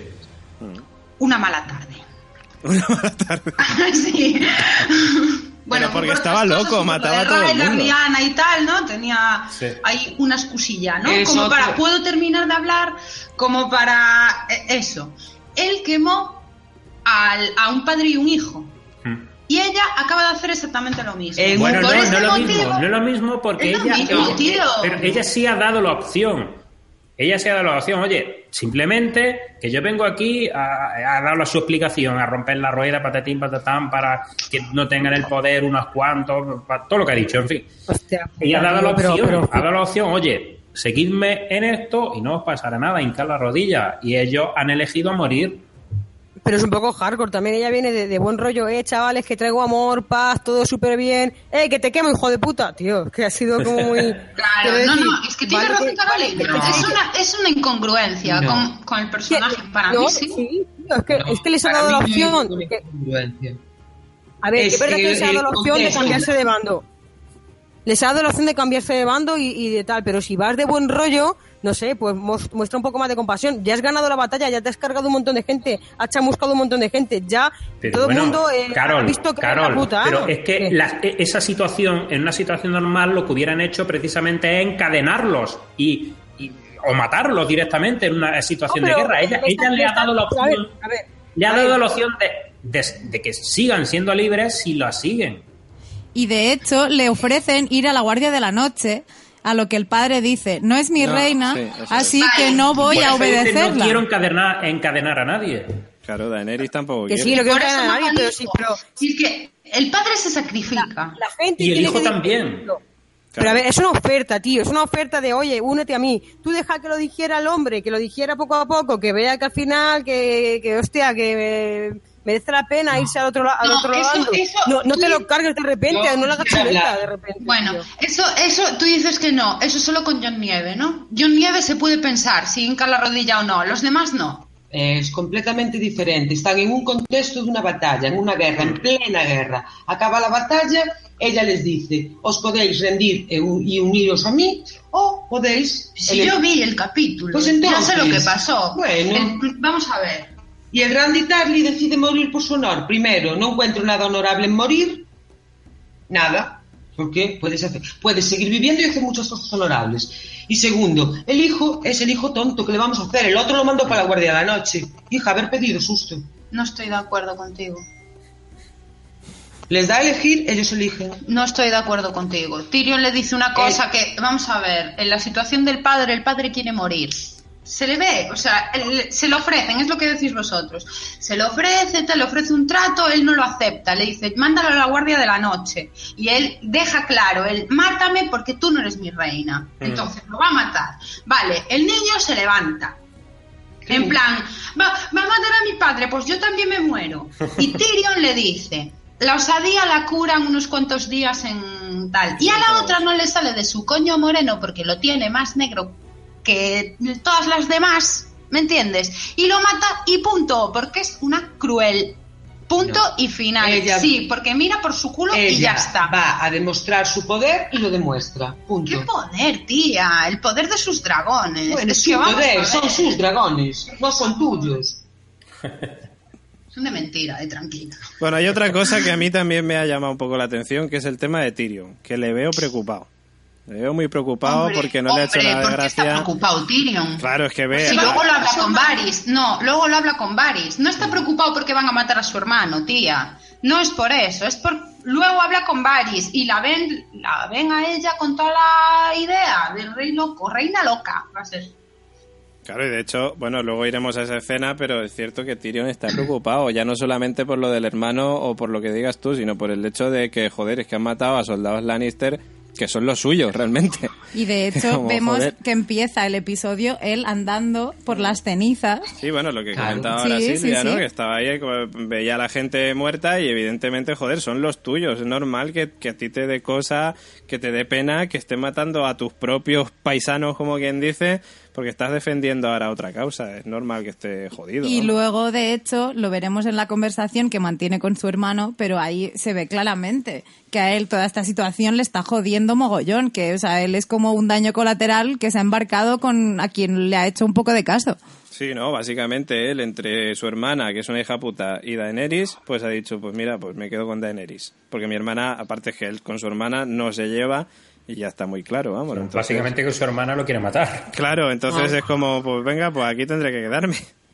Pero bueno, que voy con otra de las escenas que tenemos a Jamie, por cierto, el nuevo calzonazo de la serie, o bueno, nuevo no sé, porque lleva ya siendo calzonazos un tiempo, que va a ver a Cersei y le dice que lo del escorpión de Kibur, que no es suficiente, que Daenerys, con los, o sea, que el dragón y los Dorrakis, vamos, que lo de matar para ellos parece un deporte y que no tienen posibilidades de ganar.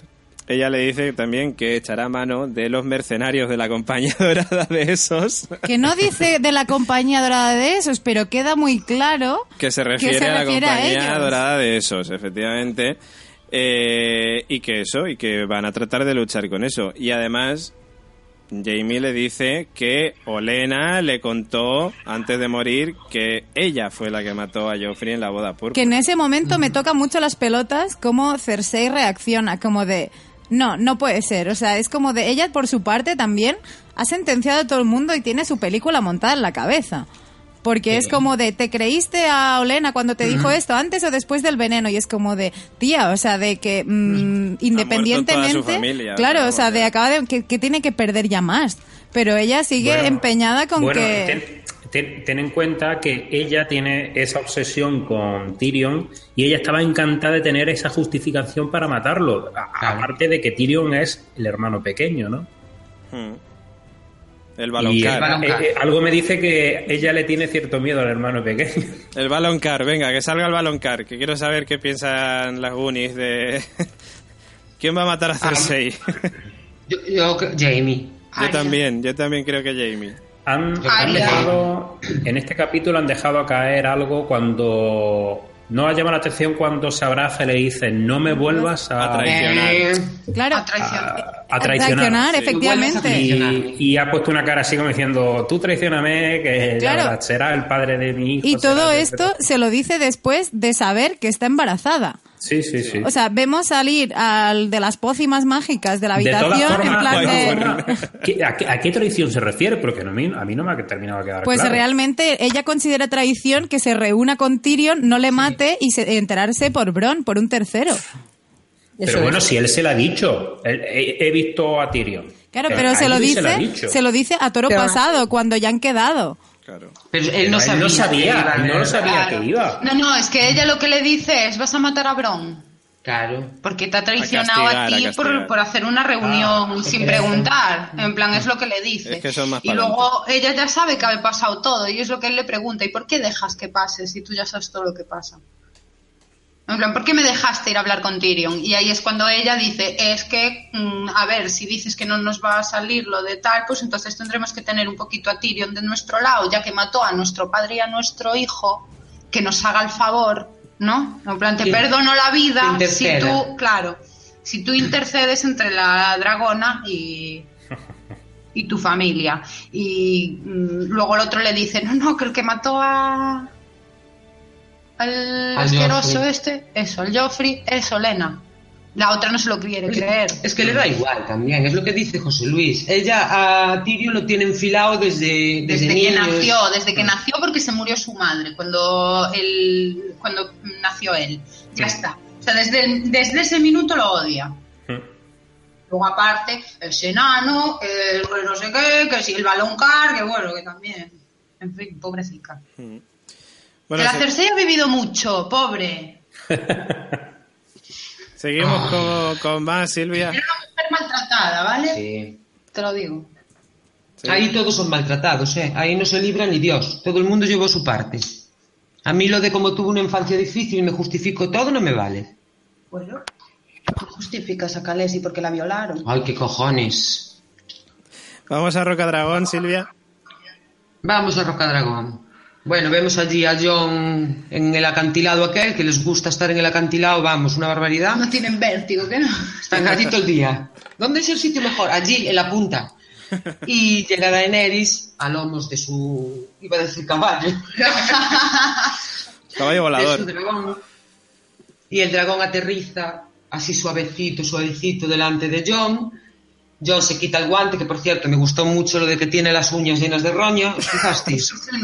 Tía. ¿Cómo? Coño, pero tiene los dientes todos blancos. Ya, eso me mosquea mucho. Y Daenerys va maquillada. Blancos, Me mosquea mogollón lo de los dientes blancos. Daenerys viene de una batalla y está maquillada. De hecho, Eh. está maquillada igual de morena, que esto lo vemos posteriormente, pero ya le- le- un atisbo de morenizo como Como Varys. Varys, sí. Coño, ahora viven en la playa, a pie de playa. Hermano, es como vivir en Coruña. En la playa, en la playa del País Vasco, que ven el sol lo mismo que deben ver en Inglaterra. Aquí, que aquí, que a nosotras, nos viene igual. Ya ves lo morena que estoy yo. Bueno, el dragón aterriza, la Dani, la, la Daenerys la vemos allí encima del dragón flipada.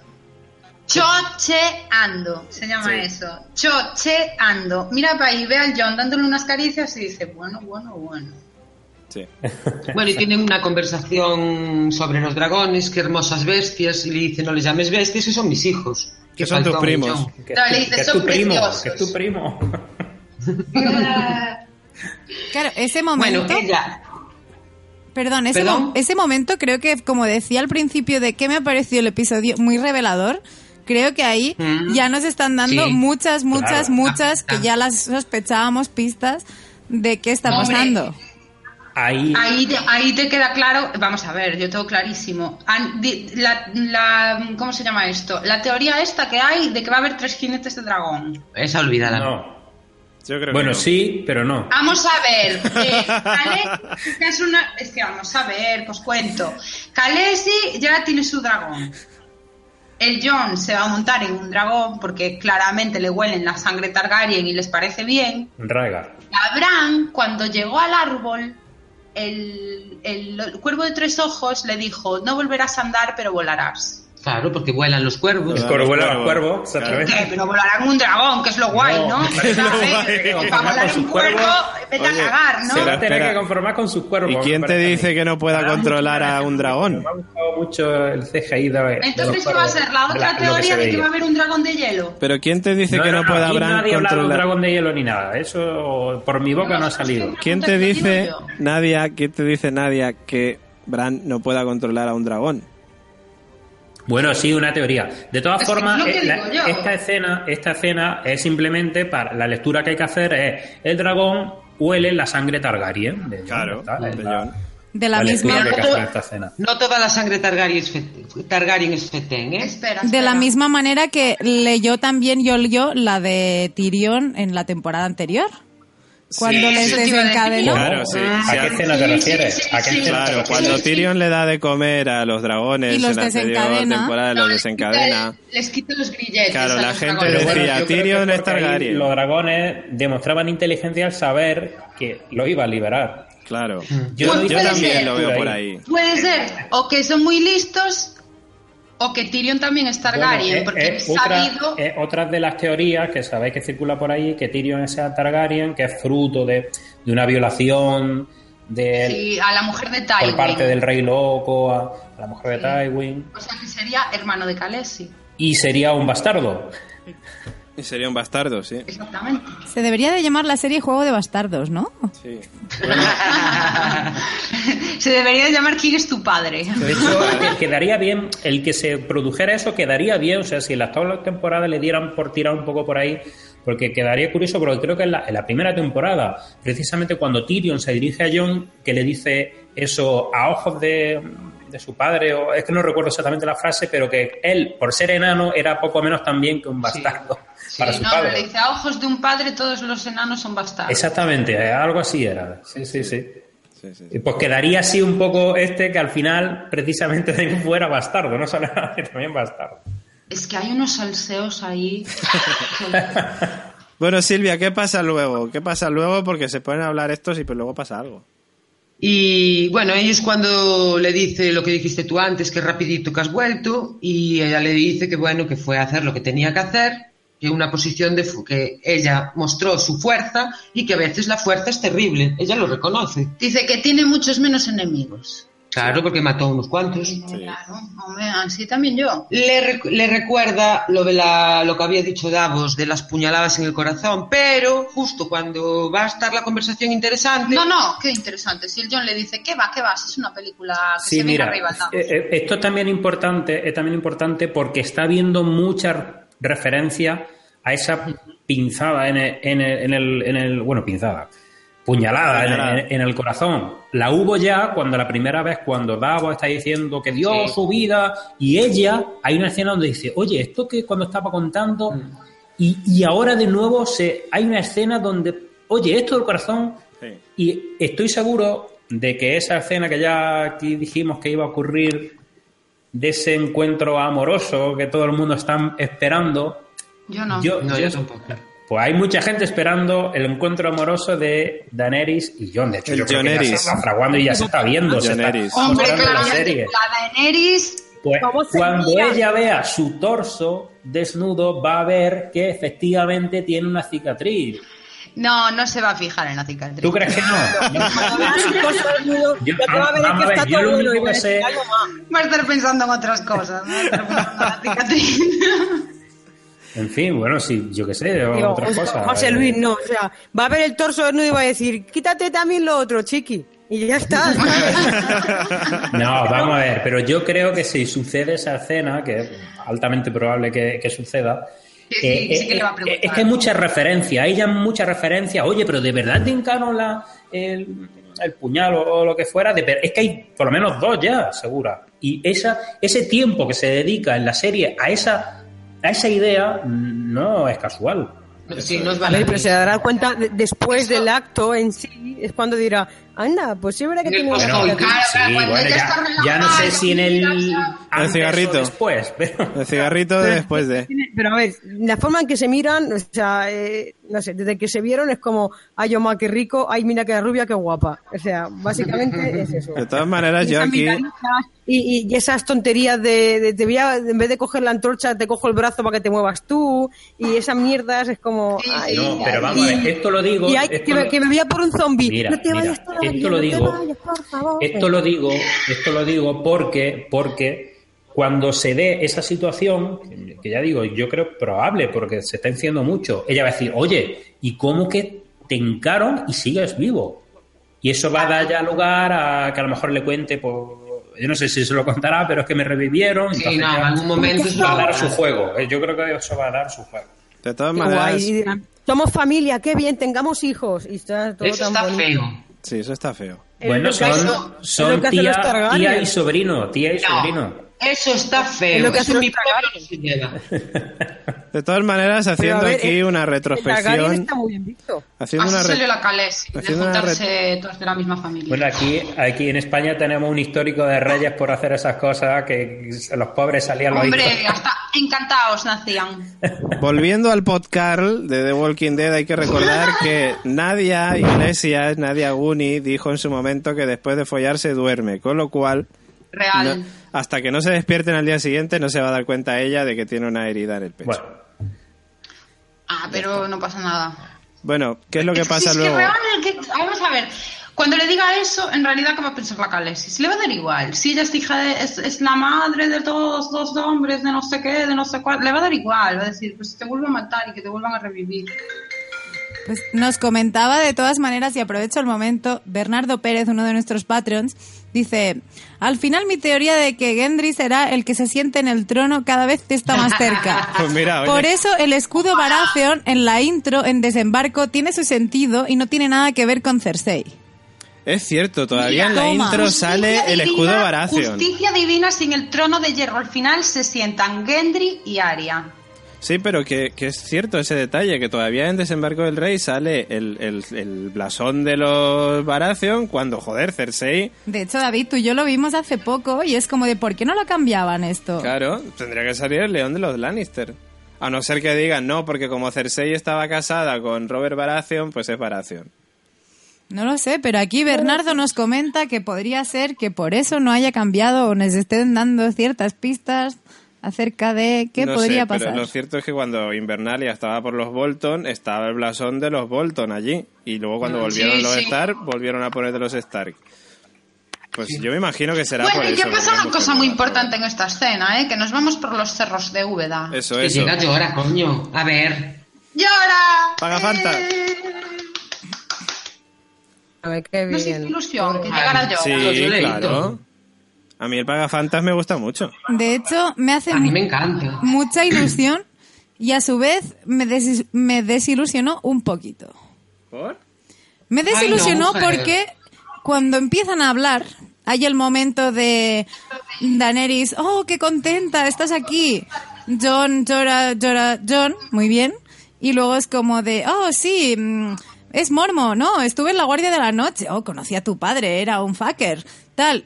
¿Quién coño se acuerda de Sam? Que le acaba de quitar todo el pus que tenía pegado en el cuerpo y es amigo Que íntimo. no, se- no sabe que lo conoce. Pero es que no lo Ya, sabe. pero en el momento Claro, en el que John dice- dice, he servido con tu dice- padre, que se lo dice Sam también, Efectivamente. Jorak tendría que relacionar y decir, ah, coño, pues si Sam sirvió con mi padre y John también, se deben de conocer John A y ver. Sam. Mira, Pero, está anonadado porque tiene a la dragona allí y no puede atender otra cosa. Sí, eso también Sí, es verdad. no cabe en sí de gozo.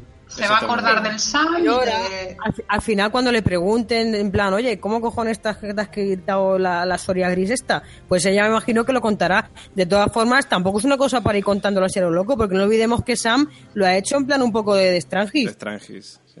Van a pillar, se le cae el pelo. A ver, además, ¿vosotros qué queréis ahí? ¿Una escena de ambulatorio? Ay, qué malo estaba. Ay, pues a mí mi médico me dio esta pomada. Ay, pues no sé qué. Hospital Central. Anatomía de Grey. No, yo lo que esperaba es que Sam se fuera ficha de la partida de nuevo. O sea, Sam ahora mismo Pero lo está. va a ser. Lo va a ser, obviamente, pero nos quedan dos capítulos. Ya, bueno, pero nos quedan dos capítulos de esta temporada. Quedan luego seis de la siguiente. Efectivamente, pero yo me esperaba que ya Sam, y de hecho ya lo veremos luego, hace pasos importantes y agigantados, pero me esperaba que en ese momento se citara a Sam. Y es como de, tío, que estás aquí porque Sam no- y todos los espectadores hemos visto cómo el punzón ese hacía en la cosa. Qué asco. Que nos gustó. Fue un poco desagradable, Bueno.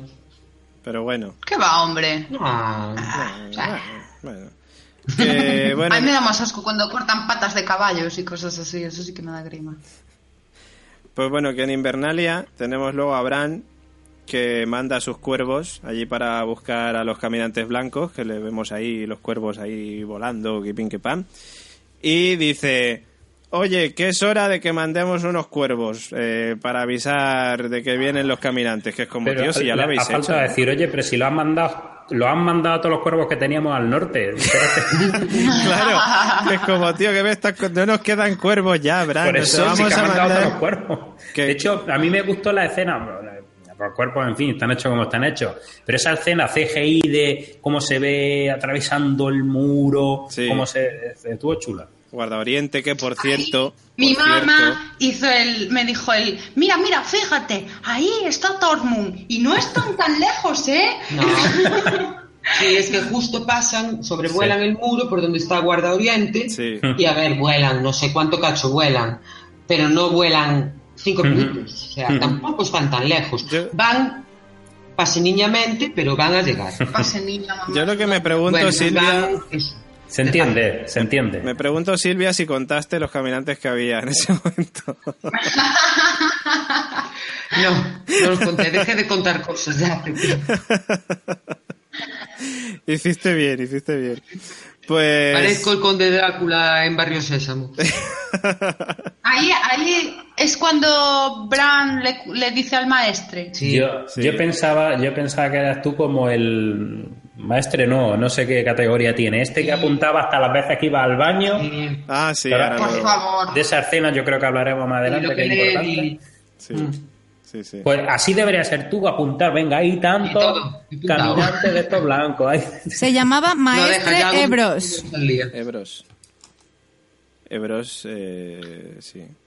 Claro, Ebros es, eh, a ver, escúchame, es la ciudadela que están ahí, ¿no? Con, bueno, cuento lo de la ciudadela y, y lo siguiente lo cuenta Silvia, que, que es que justamente voy a comentar esto, que es que están ahí discutiendo los maestres la carta de Bran Stark que les ha llegado, no se, no se sabe si por cuervo o ya por email o por lo que sea, WhatsApp. por un WhatsApp que Sam les dice que le hagan caso, pero el maestre Ebros, que es el archimaestre, el jefazo que hay ahí, eh, teme que se trate de una estratagema de Daenerys para desviar tropas y poder ella conquistar Poniente. Y lo que dicen es que, bueno, dicen, va, van, o sea, Sam está ahí intentando convencerles en plan, oye, que sí, que existen los caminantes, que, que, que joder, que te puedo decir que existen, que esto es una movida que te cagas. Pero Ebros dice, bueno, pues voy a hablar con el, con el maestre Volcan para ver si, para confirmar lo que me dice, si es verdad, que es como, tío, si te acaba de escribir, ¿no? O sea, el, el- el cuervo lo ha mandado al maestre Volcan, que es como, tío, mm, vale que esté firmado por Bran, pero ¿qué más quieres, no? O sea, ¿qué, qué quieres? Que vaya Volcan allí a la ciudadela y te diga, oye, no, que sí, que verdad. vacilan, vacilan, en plan, ah, los que se van a Invernalia se ponen tonticos. Ya, pero no sé, pero dice, voy a hablar con Volcan para confirmar si esto es real. Y es como, tío, el, el Volcan te ha mandado el cuervo, con lo cual, chico, fíjate, ¿no? Además que Bran les dice esa cosa tan guay, en plan, vosotros sois los más listos de aquí y si vosotros decís que es verdad, es que todo el mundo se va a empezar a mover, solamente lo tenéis que decir. De todas maneras, yo Ah, creo que, que Bran ya sabía que no le iban a hacer caso, ¿no? Claro, ya- Bran ya lo Bran sabía. lo sabe todo. Bran ya lo Estamos hablando sabía. de Bran o de Sam, porque me estáis rayando De ya. Bra- que De Bran, Bran, de Bran. Bran cuando manda Vale. los cuervos se supone que ya sabe las reacciones que van a tener las personas al recibirlos. Pero yo creo, a ver, sabe y no sabe, porque él cuando vuelve a Aria le dice, te vi en, te vi en la encrucijada, Sí. no ibas a desembarco. O sea, que debe de ver retazos, no debe de ver todo. Sí, puede ser. No debe de ver el conjunto. pero, porque, pero porque yo creo que el futuro no está escrito como tal. y Es como que Claro. tú, tienes, tú, tú puedes ver lo que puede pasar, pero una acción puede cambiarlo totalmente. Sí. Claro. Sí, sí. Y una, eh, una cosa que sí, bueno, que a mí me gustó mucho de la escena anterior eh, es que cuando los cuervos llegan, están sobrevolando el ejército de los muertos y el rey de la noche fija la vista en ellos, que se corta como la conexión, ¿os dais cuenta? Sí, sí. Sí, Eso me pareció súper chulo. Pero que pasa cada vez que, cada Claro. vez que mm, Brandy, el cuerpo. ¿Bran o Brand? Se llama Brandon el chaval, o sea que cada Ah, vez no. que Brandon El eh, le, El se, encuentran, se encuentran la mirada los dos, eh, sí, le corta el wifi. Al le falla el wifi, sí. Sí, no. sí, sí. Que por cierto, cuando se va Sam de la habitación, los maestres dicen, oye, este no era el hijo de los que acaban de quemar vivo. Dice, sí, Sí. pero es que no tenía huevos a Y contarse. ahí ves que le cae hasta bien al maestre Sam. Sí. Que dice es un buen hombre y tal. Como, Claro. joder, tampoco lo quiero hundir. ¿no? Claro, Ebros es el que le ha mandado copiar todas las mierdas, pero a su vez eh, es como de es como el alumno de clase favorito. Sí, es como que le cae bien. Lo que pasa es que, bueno, luego Sí. cuando llegue lo de Bran, lo de Y lo Sam, tiene perdón, lo comento. Lo tiene cerquita de él siempre. Pues no sé si es mejor caerle bien o caerle mal, madre mía. Bueno, vamos Silvia con Tyrion y con Varys ahí comentando cosas. Sí, están allí en el, en el salón del trono, que digo yo que esta gente no tiene salita de estar ni nada. Unos en una en el acantilado, los Pues otros será que no hay en las castillo. escaleras. ¿Será que no hay castillo? ¿Será que no hay castillo? Pues están siempre en los mismos sitios. Y están allí hablando de cómo sobrevivir a la propia conciencia de uno, de cada uno de ellos. Y hablan de, de Daenerys, que el Más padre... bien, están hablando de la conciencia y de que Daenerys está, se le está yendo la olla. Exactamente Porque no eso. Nadia, tú te A ver, no, exactamente no dicen se le está yendo la olla a la Khaleesi. No, evidentemente no lo dicen exactamente. Pero sí que dicen, o sea, Varys llegan a la conclusión de lo que ellos sienten porque Varys le estaba diciendo a Tyrion, tienes que aconsejar mejor a Daenerys, ¿eh? porque eso de andar quemando a gente no puede ser. Sí, que Tyrion le dice, diciendo. Tyrion le dice, ella no es como su, como su padre. Y le dice Varys, si está bien aconsejada, no lo será. Claro, porque él le dice, pero es que yo no estoy en su cabeza.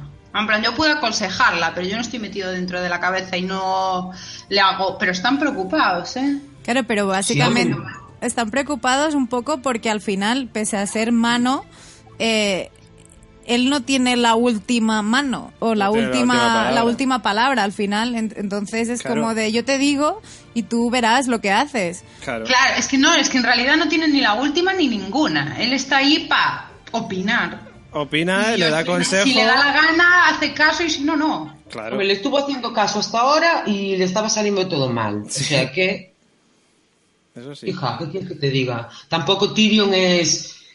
Lo hace todo bien. Nos cae muy bien Tyrion, pero también mete la gamba. Pequeñita, pero gamba. Sí. Porque, a ver, le salió muy bien lo de unir a los Tyrell y a los Dornienses, pero mira, ya no hay ni Tyrell ni Dornienses. Claro. Ni Greyjoy y amigos. Y Greyjoy, pues, pues, está Theon ahí, que a saber qué hará que, ¿Dónde está Theon, de En, hecho? Dragón- Es verdad. Y tío, un tío que fue allí a pedir ayuda. Lo tienen quitando vidriagón. Se tiene quitando. Claro, porque, o sea, le vemos que llega. Hola, John. Como porque tal a mi hermana te reviento. Sí. No le hemos visto partir de nuevo hacia el mar, pero tampoco sale en ningún lado. Entonces, como no tengan un ala oeste de la Casa Blanca para invitados, en plan de cuando toque su creo que, que Theon tiene el único propósito en el que está en la serie ya es para redimirse del todo. Tendrá que hacer algo valioso, ¿no? Algo, salvar a la hermana o morir sí. por alguien o algo así. Y entonces, mientras no tenga que hacer eso, pues mira, que, que ande por ahí haciendo sus cosas de Theon. Sí, lo que pasa es que aquí vamos a tener, yo creo, otra movida con lo de las elipsis y tal, porque es como, ya está allí. Y llega Daenerys, habla con Jon, pero luego Daenerys hace otras cosas y, y Theon pues le habrá dicho, pues espérate, luego ya hablaré contigo, ¿no? Me imagino. O eso, o a lo mejor el tío ya ha cogido un barco y se ha ido. Pero a ver, él en teoría fue para allá para pedirle a Daenerys ayuda para rescatar a su hermana, con lo cual tenemos que ver en algún momento una escena de Theon hablando con Daenerys diciéndole, oye, tenemos que rescatar a mi hermana. Es. Bueno, y ahí en realidad la escena empieza con Varys con un pergamino del, de Invernalia en la mano, Sí, con el pergamino, sí. que es para John. Que me y mola. que hay en el pergamino me- me nada mola- bueno, dice. Me mola cuando le dice eh, Tyrion, le dice, oye, pero ¿y qué dice? Dice, joder, es que es el pergamino de para el rey en el norte. Dice, vale, pero ¿qué dice? Y luego Le es dice, como, "Pues venga, nada, vale. bueno". sí, sí, que ya lo había leído, evidentemente. Y bueno, ahí es que John se entera de que Arya está viva, de que Bran está vivo y que Bran vio a los caminantes ahí ya súper cerquita y tal, y empiezan el plan. Eso es. Y le hacen caso a Tyrion. O sea que seguramente salga mal, ¿no? Pero de hecho, ahí hay un momentazo, es ahí, ¿verdad? Cuando, cuando John anuncia que sus hermanos, o sea, le dice, ah, pues tu hermana está viva, tal, me alegro un montón. Y es cuando John anuncia que se va. Sí, que John dice, sí. me parece estupendo, pero a ver, el tema viene porque Tyrion dice, tendríamos que a lo mejor tratar de convencer a Cersei de que se una a la causa de luchar contra los caminantes blancos. O sea, el plan básicamente es parar la guerra, eh, ir, juntar a los ejércitos también Lannister para ir a combatir a los caminantes blancos. Básicamente. Y perfecto porque a Cersei le viene bien. Claro, a Cersei le viene de puta madre. Y Daenerys dice, hombre, pues a ver... no le ya- va a ganar. Daenerys, de hecho, ya ella ya se cree ya lo que le diga John, lo que sea, ya, básicamente. Ya como le hace, como dice Nadia el chocho Palmas, pues, pues ya lo que, le, sí, lo que le diga John ya se lo cree. discrepo, que sea por ese motivo, pero bueno, vosotros decís lo que queráis. Yo creo que sí, Pues que a hay ver, ahí ¿Por hormonas. qué crees tú? A ver. Porque ella le dijo lo de Jinca en la rodilla, él le dio unos argumentos, tuvieron unos diálogos, unas conversaciones, pero no es porque, ay, me ha molado John, voy a hacer todo lo que me diga. No, porque ella aún le sigue insistiendo de que Jinca en la rodilla. Y de hecho, eh, y de hecho, en este episodio, o sea, pese a que le haga caso, le dice, no, pero ¿cómo te vas a ir? Y él como de, porque soy el puto rey, y que te follen un poco. Es no, como... no, porque ella le dice, no, no os he dado permiso. Sí. Y John, claro, ya dice, pero, pero tú quién eres. Claro, o sea, realmente aquí, sin- aquí, por más chochos y palmas y hostias, o sea, el tío me gusta mucho porque por fin pone los cojones encima de la mesa y dice, mira, niñata, estate tú con tus dragones y tus guerras, que estos vienen. Y yo me voy. Si- Tú si quieres, te vienes. Y si no, hasta luego. John dice algo así como vosotros liaros con vuestras cosas, a mí dejarme a las mías. Yo, como decía el oráculo, yo soy el de la música y a mí no me metáis en historias raras. de Claro, que en realidad, bueno, hacen lo- el plan es ir al otro lado del muro a coger un caminante para poder llevárselo a, a Cersei y Para que ella se una a la guerra con ellos. Antes de esto, tiene que ir Tyrion a hablar con Jamie, Eso que es. es el único que, o sea, los únicos dos que podrían dialogar, entonces tienen que quedar para hablar y, y concertar una cita o algo así como para hacerse, o sea, con Cersei, para cuando tengan el caminante. Yo es lo que he entendido, ¿no? Sí, Sí. Sí. Claro, Sí, sí, básicamente bien. Jamie es Sí, el único vale. al que le hace caso Cersei.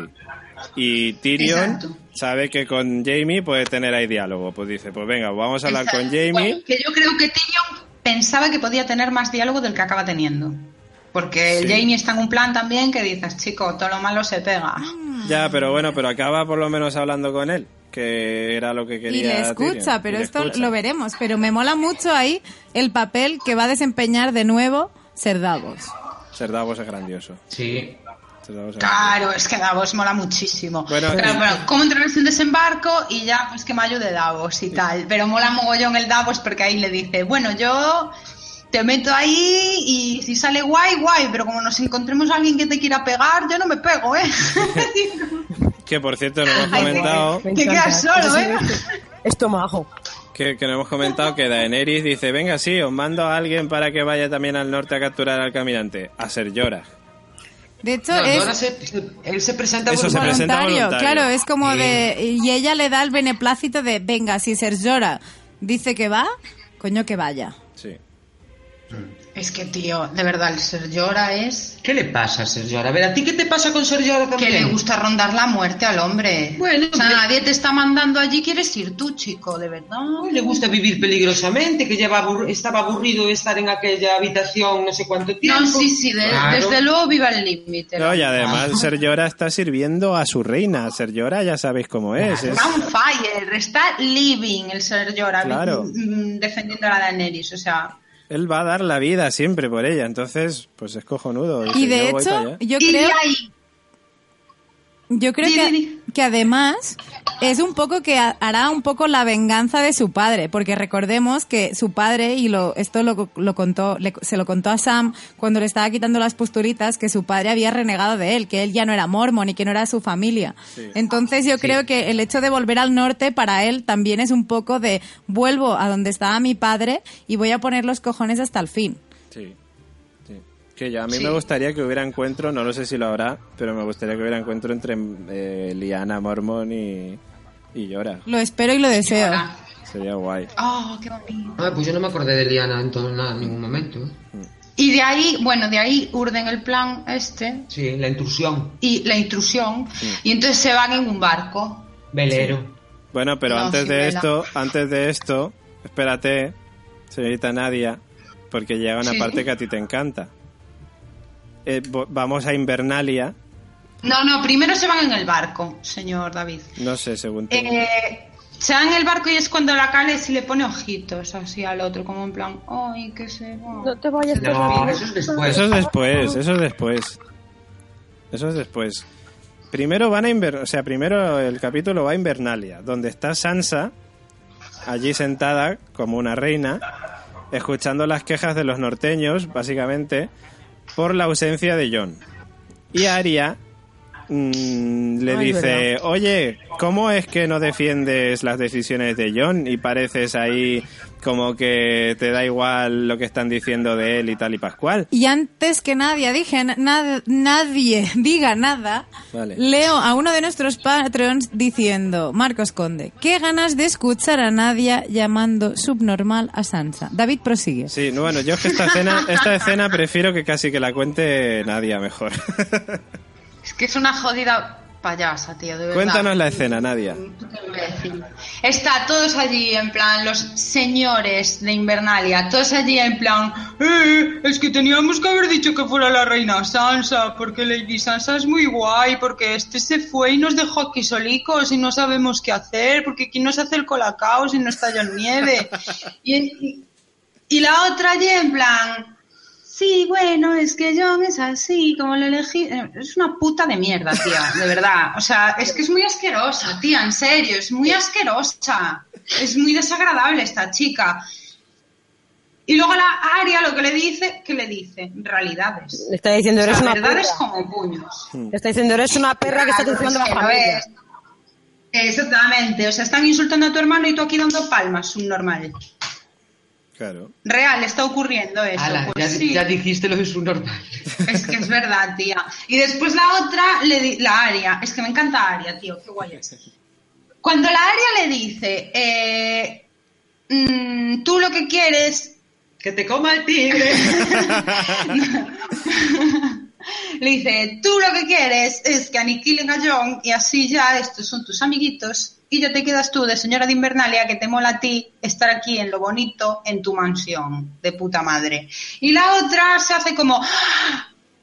¿Cómo osas decir eso? Si yo soy una bellísima persona y quiero muchísimo a mi hermano bastardo que lo insultaba todos los días en la primera temporada. ¿Qué dices, tía? ¿Cómo puedes llegar a pensarlo? Es que es muy asquerosa, tía, de verdad. Qué mal me cae. Es que- Hab- que hable otro, además- que me Y es que además no olvidemos que la Sansa se ha educado con lo mejor de lo mejor. O sea, con la Cersei, puta ama, hija de su madre, y con el señor Meñique, que es maravilloso, pero es un cabrón. A ver, es que la verdad es que, se- vamos, la tía ha bebido de las mejores fuentes de la maldad. O sea, Totalmente. Hostia, y el meñique, ahí el meñique, ¿qué dices? Mete mierda es una palabra que inventaron para meñique. Totalmente. Malmeto, Porque lo malmeto. que es meter mierda, eso es meter mierda de forma profesional. Sí, sí, sí, sí, sí. O sea, ya buscar tú dónde señor, está la grande. brecha para meter toda la mierda ahí y que supure esa herida de por vida. O sea, eso se merece un poquito el trono, Meñique, ¿eh? por listo, nada más que por listo, tío. vamos, se merece. 3.000 tronos. Se lo lleva, curra- se lo lleva currando, Meñique se lo lleva currando desde que era un crío, no jodas. Y, y se metían con él por ser pequeñito y está enamorado de la, de la Sansa madre. Otro que tuvo una infancia difícil. Tuvo una infancia difícil. Es que es como... Eh, Peter, eh, Peter, eres un chiquitajo, meñique, meñique, meñique tu puta madre, ya verás la que voy a liar. Le va a pasar como a Hitler, tío. Pues yo espero que Aria se cargue a Meñique. Perdón, Silvia, que, que- que no te he escuchado. ¿Esperas que Aria? Se carga a Meñique. A mí Meñique ya me está sobrando. No. Sí. No. Sí. No. Me sobra. Yo de, Sobra hecho, yo de hecho estoy totalmente con, con Silvia y estoy esperando el momento en cómo lo va a hacer. Porque que va a ser Aria, sí va a ser ella. ¿Con Sí. qué cara? Es mi duda. Sí, yo también. Con la suya. Yo creo que con la suya. Yo- No le hace falta con la- esconderse con Meñique. ¿Qué le va a hacer Meñique? Ya, pero mola. Ay, no, tío, me estoy imaginando lo peor. En plan, la, la Aria disfrazada de Sansa diciendo, ay, meñique, ven para acá, vente a mi alcoba. ¿Te Ostras. imaginas? ¿Te imaginas? En plan viuda negra, qué maravilla. Pero, pero vamos a ver, vamos a ver, vamos a ver. para eso tendría que estar muerta Sansa. ¿Cómo- cómo se- Sansa. pero- Para eso tendría que estar muerta Sansa. Momento, momento, tranquilas, tranquilas. ¿Cómo se va a poner la cara de Sansa sin previamente matarla? Ahí Que estamos. la mate, que la mate, Que la mate. que es todo perfecto, por mí la puede matar. Vete, Lady Sansa. Dos bocas menos que alimentar. Bueno, quién sabe. A lo, a lo mejor, a lo mejor llega la Aria y dice, Meñique, ¿no quería una Stark? Mírame a mí, soy Lozana. soy Lozana. Ay, Si, y de repente, pues, Khaleesi se hubiera encontrado a Sansa y lo hubiera churruscado, hubiera aplaudido. Ay, a Sansa sí, al A Sansa camino. sí, a Muy Sansa bien, sí. señor. No, pero lo que dice Carol a mí no me parece tan descabellado y lo pensé en el momento en que entra Aria en el cuarto y dice, ese es el cuarto de los papás.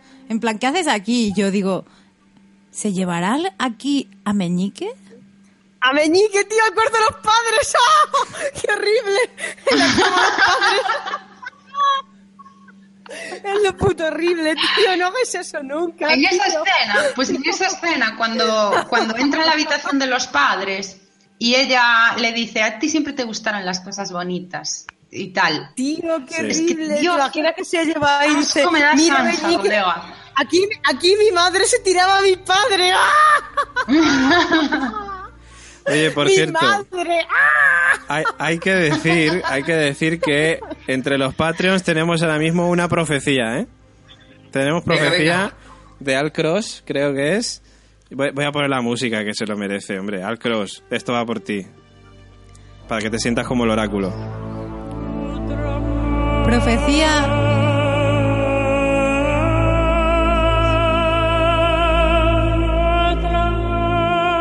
Ahora, te adelantabas. Y es que tengo mucha prisa. La profecía del cross es que sobran los dos. Y que pro- la profecía básicamente es que pronostica la muerte de los dos Pues Pronto. que seguramente ocurra. en próximos capítulos. Eso tiene mi bendición parcial. ¿La bendición parcial del oráculo es que van a ser en capítulos separados? Oráculo es la misma que la mía, así que vamos a callarnos, señor Oráculo. Vamos a Es que dejar, muere Meñique, pero no muere Sansa. vamos a dejar que todo fluya. Sansa no va a morir por tocar a mí los huevos, ya verás. Y Daenerys tampoco. No, Daenerys está claro que no va a morir. A ver.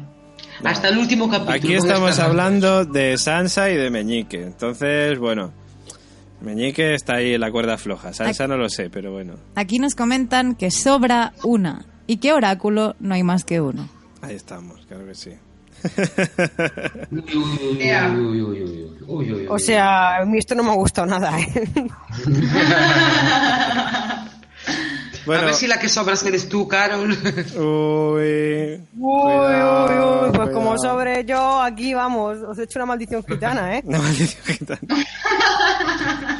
bueno, vamos con más cosas, Silvia, que tenemos luego a Davos y a Tyrion. En Desembarco del Rey. Ay, que se van al desembarco del rey. Y llegan allí en su lancha, más maja. Y, y cuando llegan, rememoran que miran, aquí esto me recuerda cuando maté a mi padre. Y dice, sí, cuando mataste a mi hijo. La última vez que estuvo aquí, maté a mi Davos le dice, bueno, tú vete a hacer tus cosas de enano, que yo me voy a hacer un recao. Al hecho de pulgas. Sí. Claro. Y yo ahí a las 3 de la mañana ayer diciendo Gendry, Gendry, Sí. en mi casa. Y cuando lo vi dije, ¡ah! ¡ah! ¡Gendry! Pero muy bajito, muy bajito para que no me oyerais. Bron lleva a Jamie a las catacumbas a supuestamente entrenar, pero no era entrenar, era reunirse con Tyrion. Y tienen un reencuentro tenso. Entonces Tyrion le empieza a contar todo el rollo de que su padre le odiaba, no sé qué, y Jamie le corta la conversación, que no le gusta mucho, y le dice que qué quieres. Y se supone que ahí es cuando le cuenta el plan este Sí. de la expedición de los otros. Efectivamente, le cazaron al Davos. caminante blanco. Davos va al hecho de pulgas. Y ahí está. Sí, Nadia, sí. Entra en una forja y ve a Gendry. ¡Ah, ¡Dios! Dios, real, yo tengo tantas ganas. Fue como cuando apareció el perro, como ¡Ah, tengo razón! Siempre. Bueno, tiene una conversación con Gendry, que el otro le dice que él está preparado, que lleva ya preparándose durante mucho tiempo y que tiene un martillo gordo, que esa va a ser su arma. ¿Cómo Por mola? cierto, por cierto, dos detalles, momentazo, cuando le dice, que la decíamos antes, lo de pensaba que todavía estaba remando, que está muy guay ese guiño a todos los fans, y luego el detalle de que lleva una maza como llevaba Robert Baratheon en la rebelión de Robert. Porque es hijo de su padre. Efectivamente, porque es hijo de su padre. Claro. Me moló mucho se, crió, se detalle. crió a sus pechos. ¿Y No se crió a sus pechos, ver? pero, pero la, está en el ADN, yo creo, está en el ADN. A ver, no, pues. Y vamos, es que, y que el chaval, el que el chaval algunos mazazos le habrá pegado la espada y ya tendrá práctica dando mazazos. Efectivamente. Y qué guapo es, qué ojos tan bonitos tiene. Pues este actor salía en Skins, por cierto. Por si no lo has visto, ya puedes ver. No la he visto, pues ya me la veo. Pues salía en Skins, pero de más jovencito. En las dos primeras temporadas, en la primera generación de Skins. Que, que me refiero, primera generación de skins, que, que, que suena esto a que sean skinhead. No, me refiero a que La serie. Skins es una serie que va de jóvenes, adolescentes y tal, y hay como varias generaciones. Pues la primera de ellas, que son las dos primeras temporadas, sale el actor, que no me acuerdo ahora cómo se llama, que hace de Gendry. Pues eso, dato. y que eso y que se lo Davos lleva. le dice a Gendry... Perdón. Sí, sí, no, nada, nada. Sigue, sigue. No, digo que Davos le dice a Gendry que, que no diga quién es, que esté callado, que va a ir de incógnito, y ahí es cuando los vemos que se vuelven a la playa a coger la lancha y llegan unos soldados, Corruptos. bueno, bueno, Corruptos. Pringaos, más bien. ganarán poco los hombres. Les dice, bueno, les da unos dineros allí y vemos que les da, que quieren ver lo que lleva en la lancha y me moló mucho lo del cangrejo fermentado, que es la Viagra de Poniente. Totalmente. qué bueno. Y justo cuando se dan la vuelta a estos, aparece el, el Tyrion bajando por la Que puerta. mola muchísimo esa escena porque está el Davos haciéndoles la rosca allí como en plan, ay, ju, ju, os pago y tal, mira qué rico, toma, prueba y, y el otro está mirando la maza en plan, le voy a dar un mazazo a ese. Está esperando el momento para dar el mazazo. Pues el momento llegó. Me encantó. Nos encantó el momento mazazo. A mí me encantó más lo que les dijo el ser, ser Davos después de probar el cangrejo fermentado y la cara de cagalera que pusieron, porque les dijo, corred al burdel más próximo, que si no vais a reventar la malla esta, cota de malla. la cota de malla rápidamente. O sea, me pareció sublime. Sí, ser Davos grandioso. Es ya uno de mis favoritos. Buenísimo. Y luego aparece Tyrion. ¿Y Ah, qué? Nada, aparece Tyrion y el otro se tiene que cargar a los soldados estos. Les da un mazazo cada uno. Para que no tengan envidia. Uno Que se para uno, otro para otro. Que se quedan tibios, ¿eh? luego- tibios, tibios. ¿Eh? Que se quedan tibios en el momento. Se quedan tal cual. Luego vemos a la Cersei. El Jamie va junto de Cersei a hablar con ella de lo del Y ejército le, de los le muertos. dice lo de, ¿qué vas a hacer con Bron? ¿Lo vas a matar? Mm. Que por cierto, por cierto, la escena empieza con Jamie entrando por la habitación y, y, Qyburn diciéndole, ¿quieres que te recete algo? Y era como, ¿eh? Espera, ¿qué? ¿Que ¿Le recete Ay, algo? Digo, le pasa- Sí, efectivamente, le dice- Le dice eso y era como, No. espérate, ¿le pasa algo? Y le dice, no, no hace falta, gracias. Sí, y al principio pensé, ostras, que le- igual tiene una enfermedad o lo que sea, pero bueno, luego ya lo aclaran. Bueno, y luego cuando sale No, por la... no hubo esa suerte, no, no está enferma. Cuando Tiene sa- salud. No, está embarazada. Cuando pero- sale por la puerta, de hecho, el maestre Pócimas, eh, bueno, que no es maestre, el señor Pócimas, le, le hace un... Hola, Sir Jamie, en plan, solo faltaba de, bueno, enhorabuena por ser padre, con lo típico Sí. de después de la ecografía, ¿sabes? De, bueno, va a ser niña, pues un poco así, ¿sabes? Sí. Que sí, súper fuerte ese momento. A ver, ¿o qué? No, esto sí que no os lo esperabais. No. Que Cersei, Cersei estaba fuera adelante. Ah, que Cersei fuera a estar embarazada otra vez, dices. No, Yo no no, lo eh, esperaba, no lo ¿eh? esperaba. Yo tampoco, realmente no a, sé a mí qué- lo que me choca, yo lo que no me esperaba era la reacción de Jamie. Es como muy... eh, ¿y, quién va a ser, Eh. ¿Y quién vas a decir que es el padre? Tú. Ah, vale. No, no, que yo creo que le gusta eso. Hombre, a y ver, te a beso. Y, A él no sé si le termina de gustar, porque es como, ostras, ¿qué dirá la Sí, gente? pero no? es como- pero, pero Cersei dice, da igual lo que diga la gente. Es como que dice el, Ya, el- en al león le da igual lo que que digan las momento- ovejas. En ese Pues tonto, momento es que le vi como una cara de, de, ah, pues qué guay, ¿sabes? Por, por fin voy a tener un hijo ahí que voy a poder ir a ver cómo Claro. nace y- Pues, pues yo por... Las Claro, pero funciones es que, del teatro. A mí me choca, es que al principio me da la sensación como que no hace ni puta gracia, lo cual es normal. Y luego dice, la otra le dice, bueno, que va- lo que diga la gente da igual, recuerda lo que dijo papá, que somos leones, a qué le importa. Y otro como, es como medio tonto y dice, ah, pues bueno, pues tiene razón, ala, ya me gusta. Es, absurdo. Yo de Sí. hecho creo que la reacción va más bien a procesar cuando le pregunta quién es el padre, porque yo creo que esperaba que él le dijera que no fuera él, o sea, él sospecha desde el día uno que apareció Euron que se la tirara. Yo creo que No. no, yo creo que le pregunta quién quién vas a decir que es el padre o algo así o, o quién será el padre. ¿Quién va a ser el padre? ¿Quién va a ser el padre? Pero claro, no sé. Yo, a yo ver, creo que era una la- pregunta por dobles, porque él, está mosqueado.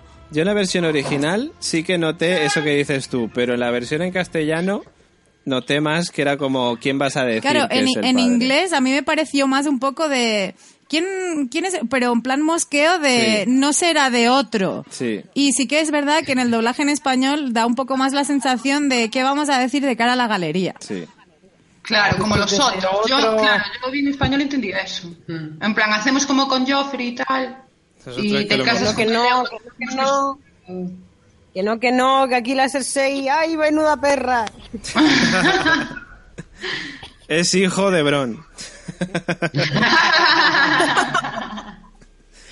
que por cierto le dice eso, ¿no? Que si le va a castigar a Bron y el otro pues, no. Claro, porque- aquí es el abrazo que comentaba el oráculo anta- antes, Sí. cuando era el no me vas a traicionar otra vez. No vuelvas a traicionar. Eso es. Que, Que, que bueno. se queda acojonado, yo Sí, creo, el otro, ¿eh? hombre, hombre. En plan, al lorito, que esto antes era tu amiki, pero ahora te Eh, venden un momentito, ¿eh? Es que yo no sé, este muchacho que, ansia tiene de estar con la hermana, porque no se fía de ella en el Chica, fondo. costumbre ya, yo creo, ¿eh? Ya es que se hizo y punto. Ya está. Está acostumbrado a estar ahí con la serpiente esa, pues mira. Jamie está enamorado. Jamie está ¿Cómo enamorado. va a estar enamorado de su hermana, por Está favor? enamorado. Jamie, Jamie- está enamorado de su Ja- hermana. Jamie, y además actúa como tal, o sea, le, Claro, le sí. dolió que apareciera Euron, le duele cuando la tía hace cosas chungas y de hecho le duele cuando, cuando habla de las muertes de sus hijos porque él se siente padre aférrimo a ellos, en plan Claro. de son los hijos de mi mujer y míos. Claro, claro. Mm, Lo que tengo le da igual. No, mi madre dice que él no, que los hijos le daban igual. No, le daban igual. ¿Tú crees? Yo creo que sí. Yo- Hombre, y se jincó a la hermana en, en el velatorio del Joffrey.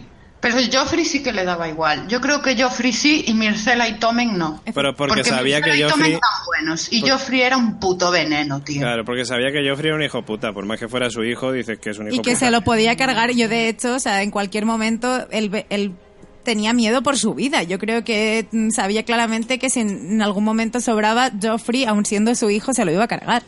Claro, claro, porque a Joffrey eh, una mala mañana mm, sin café te aniquilaba. O sea, no, no tenía un problemas ese chaval, ¿eh? Y con café. Mataba a quien fuera. Sí, sí. Hasta la madre le consentía, joder. Hasta la Cersei se callaba con él. sí. La Cersei le reía todas las tonterías que hacía el Joffrey. De todas maneras, Muy mal educado. de todas maneras, nuestros Patreons también ponen en duda su, su amor hacia los hijos porque fue capaz de tirar a un niño desde una torre. A Bran. Ya, es que eso ya, es, Y es dejarlo un tullido. hijo... Pero Bran no era su hijo. hijos, hombre. Bran no era su hijo. A ver, lo que está claro es que Jamie era un hijo puta. Y Mm. ha evolucionado hacia un calzonazos a día de hoy. De hecho, Claro, le cortaron la mano. De hecho, viendo el, el inicio, que no, o sea, lo hemos dicho varias veces, pero al inicio de, de este episodio, cuando lo estábamos viendo con David por primera vez, era un poco el hecho de decir, cuando estaba teniendo la conversación con Bron de, uy, se lo voy a tener que decir a Cersei. Y, eh, y el tono de Sí. voz es un poco de, de, como dice David, de calzanazos. De, ¡ay, mierda! No, no, y es que Bron le contesta, es mejor que te tires al río otra vez. Sí. No se lo digas, tío. Oye, que quiero aprovechar el momento para comentar una cosa, que es que la librería Waterstones de Gran Bretaña tuiteó la carta original del año 93, donde George R.R. Martin explicaba las primeras ideas que tenía para las, la, la saga de Canción de Hielo y Fuego, a los libros. Eh, que, luego se, se borraron, pero eh, Winter is Coming hizo capturas de la carta y reveló varios de los detalles que, bueno, no dejan indiferentes. Hay algunos que han destacado, aquí en Sensacine lo estoy leyendo, eh, uno de ellos dice que originalmente Sansa Stark iba a casarse con Joffrey y traicionar a su familia. Y por última instancia pagaría su traición con su vida. Que bueno, que aquí no sé si iba a traicionar a su familia, pero por lo menos nosotros sí que lo sospechamos de que puede tener oscuras Es que- intenciones. Ella yo creo que lo que está actuando en interés propio. O a- aún no está actuando, pero va a actuar en interés propio. Eso es, eso es. No, no, es que de hecho no está actuando para su interés propio. O sea, no, no le canta las 40 a los señores allí en Invernalia precisamente por su interés propio, se lo dice Aria. En plan, tú no quieres cantarle las 40 para que luego, por si acaso, te, Te apoyen, a apoyen, ti. claro. Luego hay otros detalles también que dice, decidió Martin abandonar la idea que tenía de hacer un triángulo amoroso, ojo, atención, entre John Nieve, Arya Stark y Tyrion Lannister. ¡Atención, no. señores! El Así. circo de los horrores. Ah, el que lo descartó eso, A ¿eh? ver, es que John Padugo amoroso ya da escaso. Patrío no te cuento. Ya, es verdad, es, Jolín. que es verdad. A mí me gusta mucho John y es muy buena persona, pero emociones. Pero con Tyrion y A con ver. Arya, que como- yo no lo Yo ya te lo digo, el, cir- el circo de los horrores. O sea, de, me parece más un argumento de las obras de teatro Vamos. que, que iba a ver Aria ahí en el, en el de esto de... Sí, en, en, eh, en Bravos. En Bravos me parece más el argumento de, de una de esas obras chungas. No, no, además, eh, ¿qué triángulo amoroso? O sea, ¿qué duda puede tener Aria a un lado John Nieve y al otro lado Tyrion? Pues yo qué sé, hija mía. Pues ¿Qué duda puede haber era ahí? una de ¿Qué- las ¿Cómo ideas que qué duda originales. puede haber ahí? ¿Por qué iba a haber un trío si ya tienes a John Nieve? A ver, con John Nieve no puede hacer nada porque es su hermano. Punto. Pero si te está diciendo que... ¿Y qué? ¿Y Cersei y Jamie tienen hijos? Pero no pueden ser en todo poniente todos unos Pero era otra forma, pero era otra... Oye, perdona, sí que pueden. ¿eh? Pero era, era, Realmente era una idea que se descartó, se descartó. Claro, era Y- una idea. Y Sí, luego pues bien también en descartarla. hay más, ¿eh? Hay más. Dice también que muchos de los personajes y casas más importantes de la serie no aparecen en la propuesta, o sea, en esta idea original. Dice, en cambio, Jamie Lannister es representado como un villano más brutal y antipático. O sea, un poco más como al principio de la serie, que era más hijo putilla. Y dice del mismo modo, Khal Drogo es mucho más cruel. Además, justo en el segundo libro, Daenerys ya invade Poniente. En el segundo libro. de- ¡Hala, hala! ¡Venga, alegría! Esto ¡Qué sí que era velocidad! velocidad, joder. Joder, ya ves, aquí la elipsis sí que, vamos. Pues eso son algunas de las ideas que nos contaba Sensacine y que, pues bueno, salieron No, en una pero carta él de dijo, si hago eso, no me hago rico tan rápido. Entonces, no, tengo que alargar la cosa. Sí, no, no, pero bueno, menos mal que descarto estas cosas porque es que te la marinera, ¿eh? Ya ves, madre mía.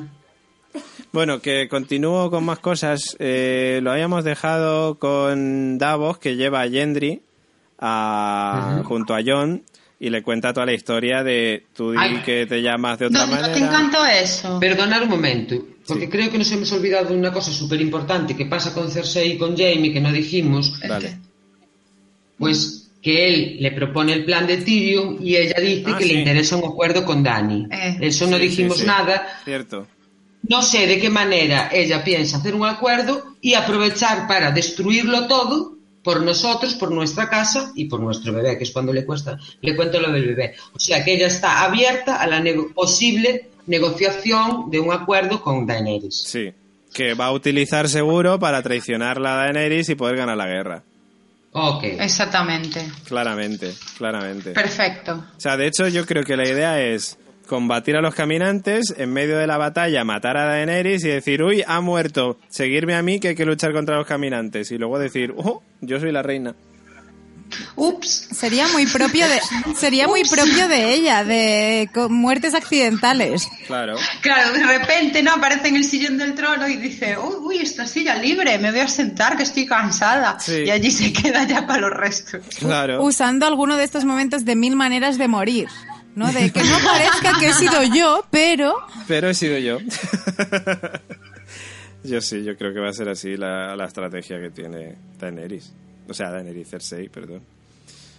Eh, ¿Ningún comentario más al respecto? Ni siquiera usted, señor Oráculo, no tiene... No. Usted ya lo sabe, de todas maneras. Sí, dice que sí, dice que sí. Asiente, asiente, asiente. Y es que está- estaba leyendo teorías por ahí. Ah, Fran, vaya. Estás emponzoñando tu cerebro. Sí. yo quiero aprovechar antes de para dar un poco de voz a, a- a nuestros Patreons, Sí. que nunca se nos olvidan. Y es que Toñi nos dice, mm, y a- haciendo alusiones a lo que comentaba Nadia, John es de polvo mensual. Por momentos. O semestral. John no es de polvo desde que murió Ingrid. Ese ya no conoce polvo. Ya está. Conoce a la pelirroja, no quiso nada más. Ahora le toca a la rubia. Es un hombre ocupado. Pues sí. Pero ahí Pero tam- sí. a ver, no se da cuenta que son 10 minutos también, ¿eh? Bueno, depende. tío. A Ygritte le gustó, ¿eh? Que ya lo dijo. Dijo, ahí lo que haces ahí abajo me gustó lo que me hiciste. Hombre, a ver. Que fue un poco gusano gris también con mis Lengua de serpiente. Lengua de serpiente, como decía el oráculo. Sí. Tío, pero el pobre John tiene tanto, tiene tanto rollo en la cabeza que yo creo que es que ni, ni se acuerda. Dice, ¿qué? Fo- John, ¿Qué? qué? John es de ¿De los que dice follar está sobrevalorado. ¿eh? Eh, Tiene demasiada, tiene demasiadas cosas en la cabeza, no le da tiempo a pensar en más cosas. Y, y bueno, y, y ligar, tío, y ponerse a ligar, yo nieve, ¡uh! Con esas uñas sucias, joder. O sea, de yo mm, me fijo en las manos de la primera cita y hasta luego. Chica, Gemma, Pero que la que está pues cayendo, que del- zombies. Te, te fijas en las manos de cualquiera del medievo y hasta luego. Y- Bueno. Y, aquí porque tiene los dientes blancos, que yo sigo dándole a lo de los dientes. Claro, porque tendrían que- Ir al Por medievo eso- y aquello no había dientes ahí. Ni O sea, diez. Por eso, por eso nos gusta, por eso nos gusta Jamie. Porque tiene las manos de oro. X de LOL. Y Bueno. meñique, que no se mancha las manos. Meñique para nada. Se las lava Y como fijo Hace en bien. lo más limpios. Bueno, que tenemos a Davos que lleva a Gendry, a Gendry ante John y le cuenta antes a Gendry no digas cómo te llamas y que te llamas Clovis y tal, que eres un herrero. que no cuentes que eres hijo de Robert Baratheon, tal, que mejor no se sepa. Total, que cuando se lo presenta le dice, hola, soy Gendry, el hijo de Robert Baratheon. Nuestros padres eran colegas y tal. y- Pero me moló, ese fue, fueron encuentros muy guay, fue muy guay, fue muy guay, tío, fue muy A guay. mí me gustó mucho. dime Fue que Gendry no es lo mejor de la vida, por favor. Fue es que es lo mejor de la vida, que llega allí, oye, que es que nuestros padres eran amiguis, ¿por qué nosotros no somos amiguis? Sí, y Y, le Jon se dice queda John Nieve, como, "Ah". eres más delgado que tu padre. Y le dice el otro, tú eres más bajo que el tuyo. Sí, pero a le mola. El momento- "Enano de mierda. El momento cuando le dice, eres más bajo, y se queda, se hace el silencio incómodo, en plan de, ¿y esto cómo debería de tomármelo? Ah, bueno, vamos a ser amigos, vale, va. No, no. Y es que, es que esa, o sea, para mí esa escena, yo que me estoy reviendo la primera temporada de Iba a decir lo mismo que tú, sí. es que es súper escena de Robert con Ned. O Sí. sea, siempre. No eres la única, así ¿eh? Como en plan, Ned diciéndole, estás gordo. Sí. Y el otro en plan, todo serio, ¿sabes? Como en plan, todo serio lo miraba y de repente se empezaban a partir. Como- Sí. eh, Eran Robert y Ned. O sea, van a ser súper amigos. Nadia. Y se va a casar con Arya. Nadia, que no, no eres la única que ha estado reviendo la primera temporada. Yo Sí, no- que la verdad que ahora que lo dice nadie es verdad que es de super colegas y además mm, John no sabe cómo tomárselo y luego es como joder que sincero me mola qué bajo sí, es sí. así es Hay como, buen rollo tío, desde a el primer momento. Mola, mola, mola. Un amigo de verdad te dice las verdades, las realidades. Eres bajito, John. eres muy guay, pero eres bajito, tío. bajito. Ya está. Sí, mola, mola. Y bueno, luego tenemos, eh, nada, eso, Gendry que dice que, que sí, que, que te voy a acompañar ahí al norte, que no hay ningún problema, y que Sertavo dice, joder, a mí nadie me hace caso, me cago en la leche. Eh, y luego tenemos a Tyrion despidiéndose de Llora, entregándole la moneda, rememorando ahí viejos aventuras pasadas y tal, y le dice eso, que vaya para allá, pero que vuelva porque la reina le necesita. Y Daenerys aparece allí para despedirse de Ser Jorah, se dan las manos así tal y luego aparece John y es como que les corta el rollo. Eh, y nada, y eso, John se despide de Daenerys diciéndole suerte en las guerras venideras. Hala, ahí te quedas.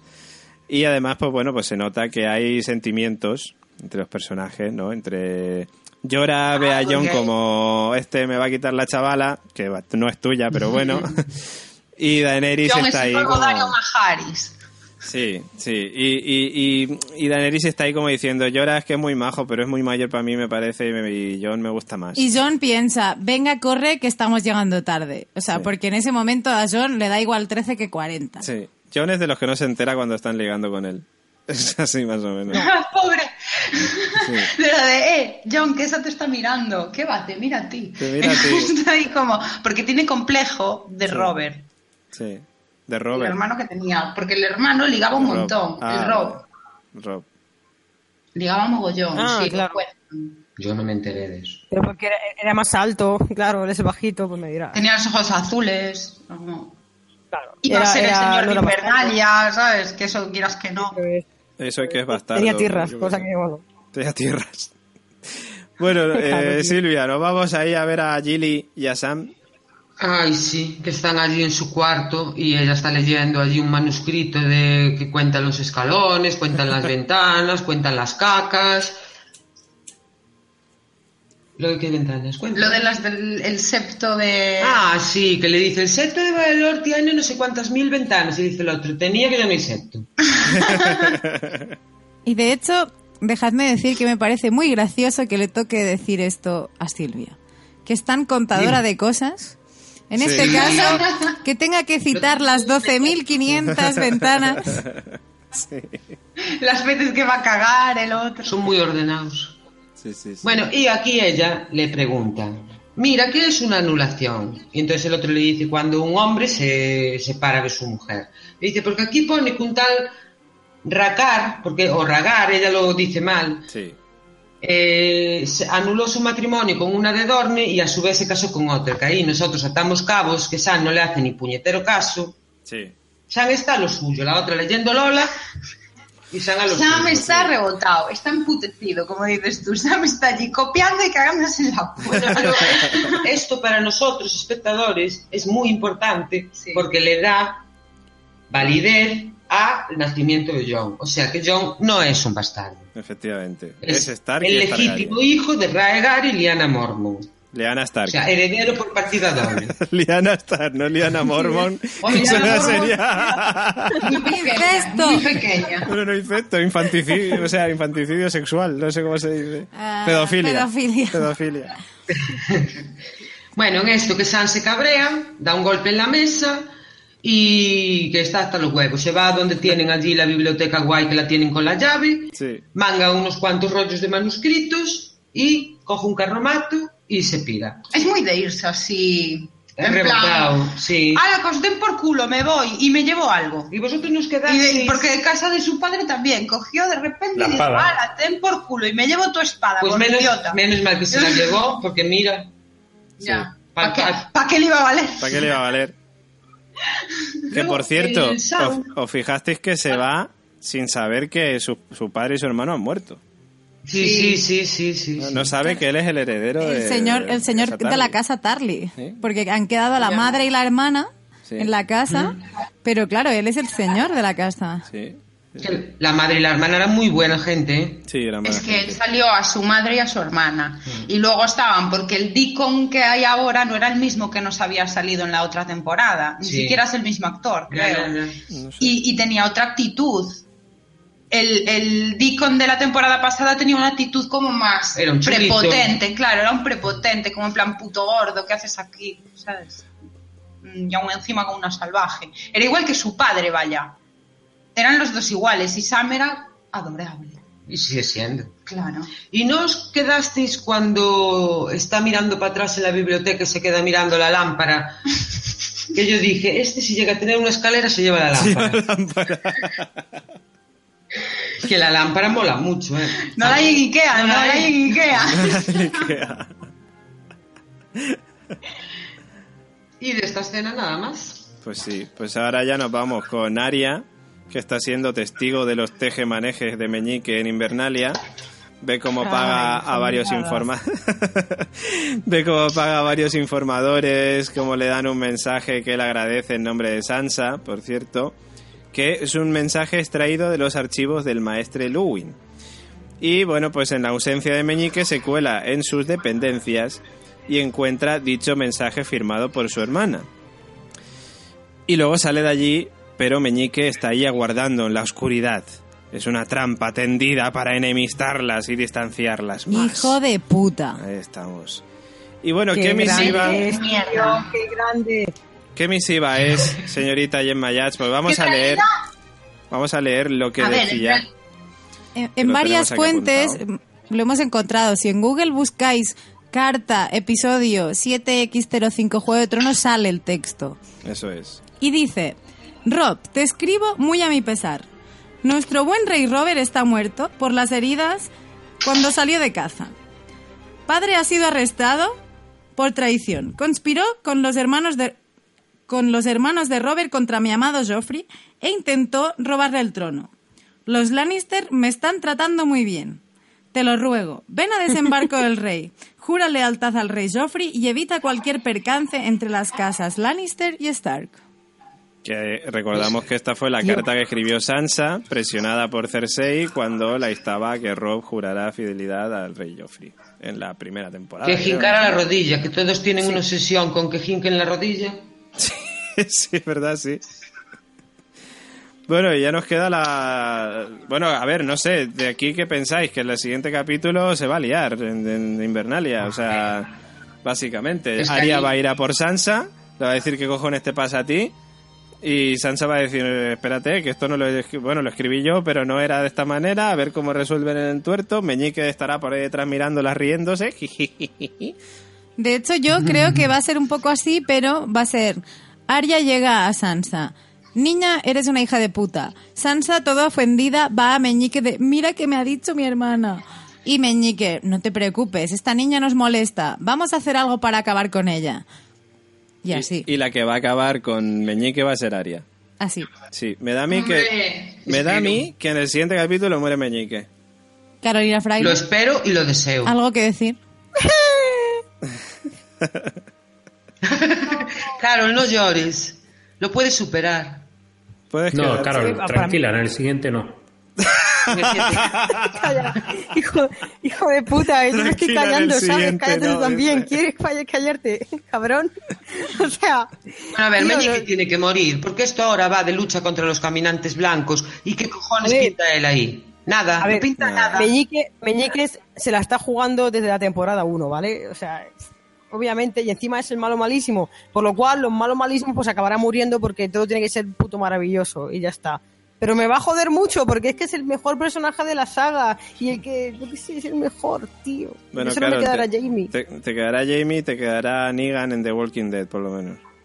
Y Pero Euron, Jamie- acordémonos de Euron. Eh, y Euron, Euron. Ah, bueno, Euron, Euron. Pero ah, ah, bueno, se me había olvidado a mí ese señor. Por lo menos eh, eh, Negan y Euron disfrutan de la vida, pero es que Meñique ni disfruta de la vida.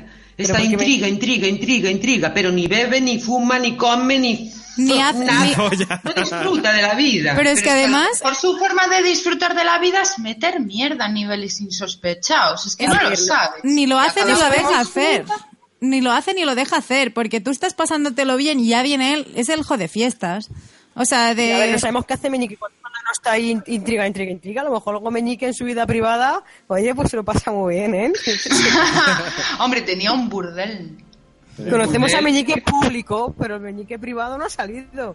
Meñique Oye, privado. a lo mejor se va a- a- a- Seguro que es a- una a- bellísima persona. Está ahí Claro. ayudando a A los lo mejor pobres. es muy usuario del cangrejo fermentado. ¿Quién sabe? En el, en el lecho, Dedicas en el lecho de pulgas a- ahí dando monedas.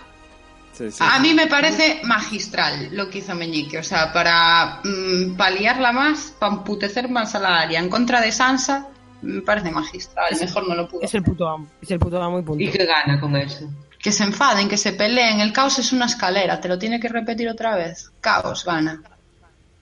La casa enfadada entre ellos. Mientras no esté John ahí, hay ahí un vacío legal. Y Bran dejar A ver, esa- su curso. Y Bran tiene que dejar porque no pueden ni ir corriendo detrás. O sea que. Esto, esto es muy sencillo, esto es muy sencillo. Meñique ha visto que Aria ahora mismo es un peligro porque el otro día la vio pelear y Claro. vio que, está, que le pegó una paliza a la Brienne de Tar y dice, hostia puta, esta tía se ha mm, ha aprendido a pelear y a saber dónde se ha formado, porque luego cuando me preguntan dónde se ha aprendido esto, la otra dijo, Nadie. "Mm, me enseñó nadie o aprendí no sé en ningún sitio no sé qué mierda dijo. Entonces claro el otro dice hostia puta esta tía es un peligro y encima está apoyando a John Nieve que se va a hacer amiguito de la Targaryen y me van a putear aquí todos.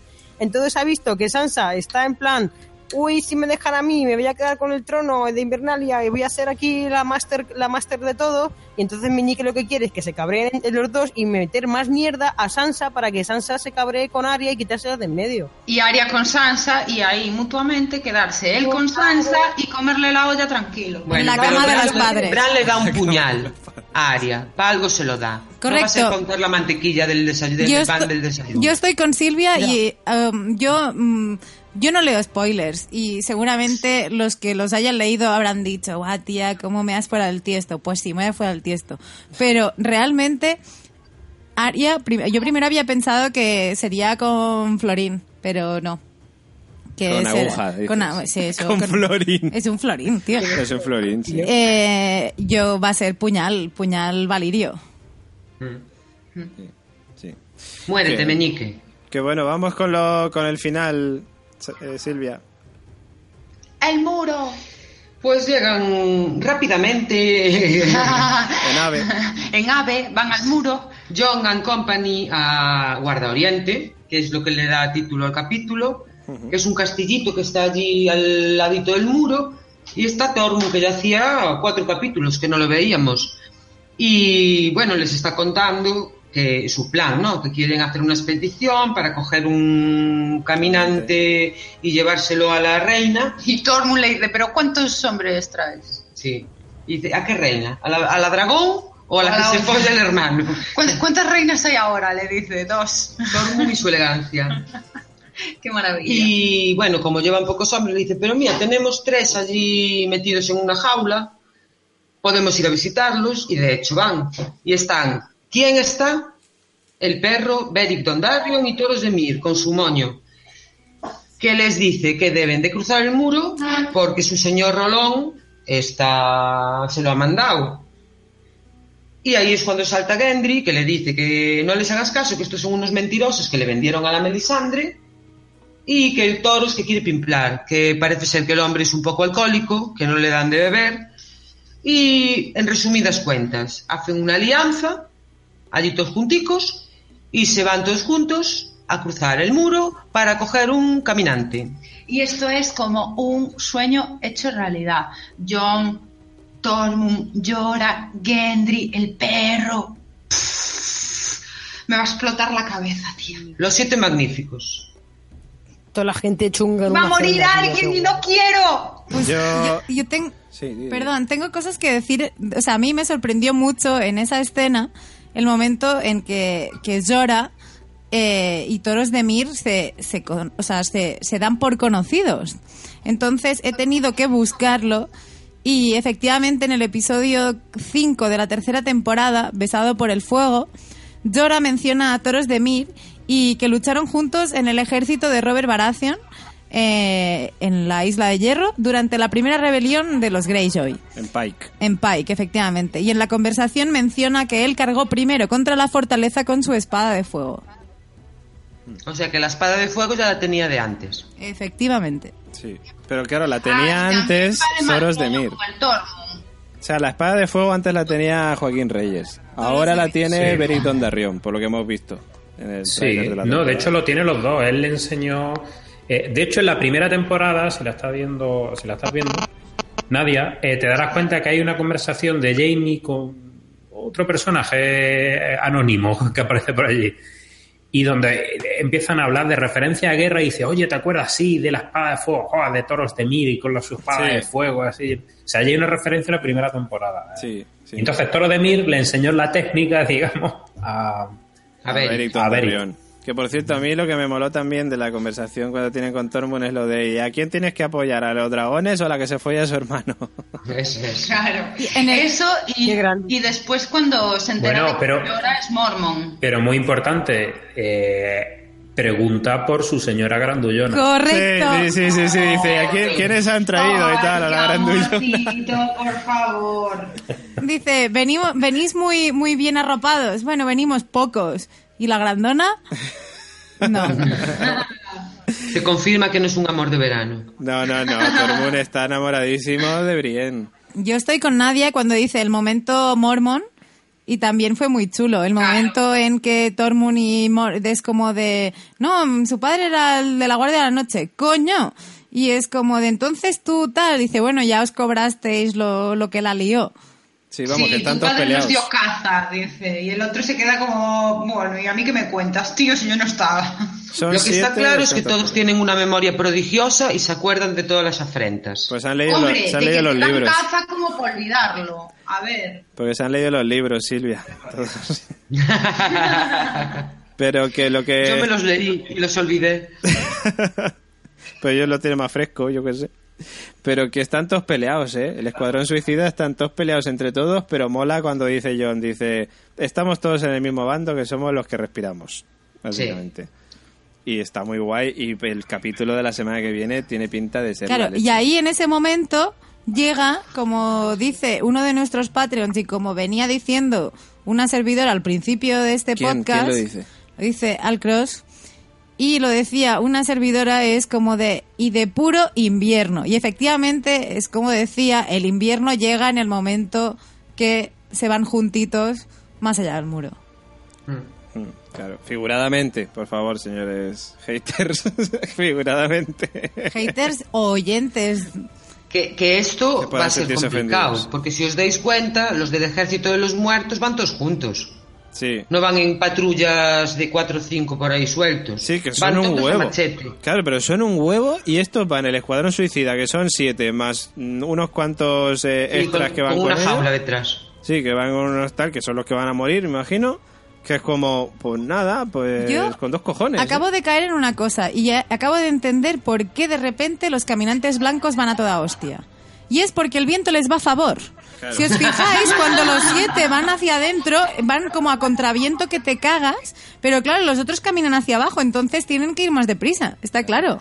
Como en el Sí, mapa hasta arriba. tienes razón. Oye, Pero con lo, hay- sencillo, con lo sencillo que sería aprovechar que están todos juntos para llegar con tres dragones y, y cargártelo y, y fuera, ya se acaba. Es que no está por la labor la muchacha, está ahí, que quiere el trono, quiere el trono, trono. no tiene tiempo de ir con los tres dragones allá a hacer una masacre como Dios manda.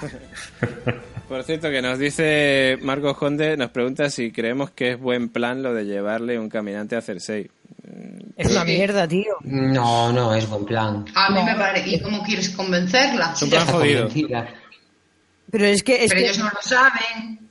es, que es, es una mierda de plan. Es que es como, eh, hola, eh, voy a arriesgar la, me voy a arriesgar la puta vida solamente para coger un muerto de esos de- del ejército infernal que viene por ahí. Voy a, a ver si cuela. Hola, perdón. Pero te tienes que llevar el bicho ese hasta, hasta la rubia, tienes que ir. Bueno, bueno, me parece una puta mierda. que no ¿qué le cuesta a ella? ¿Qué le cuesta a ella ir un poco al norte montando un dragón? Que eso tardará y menos.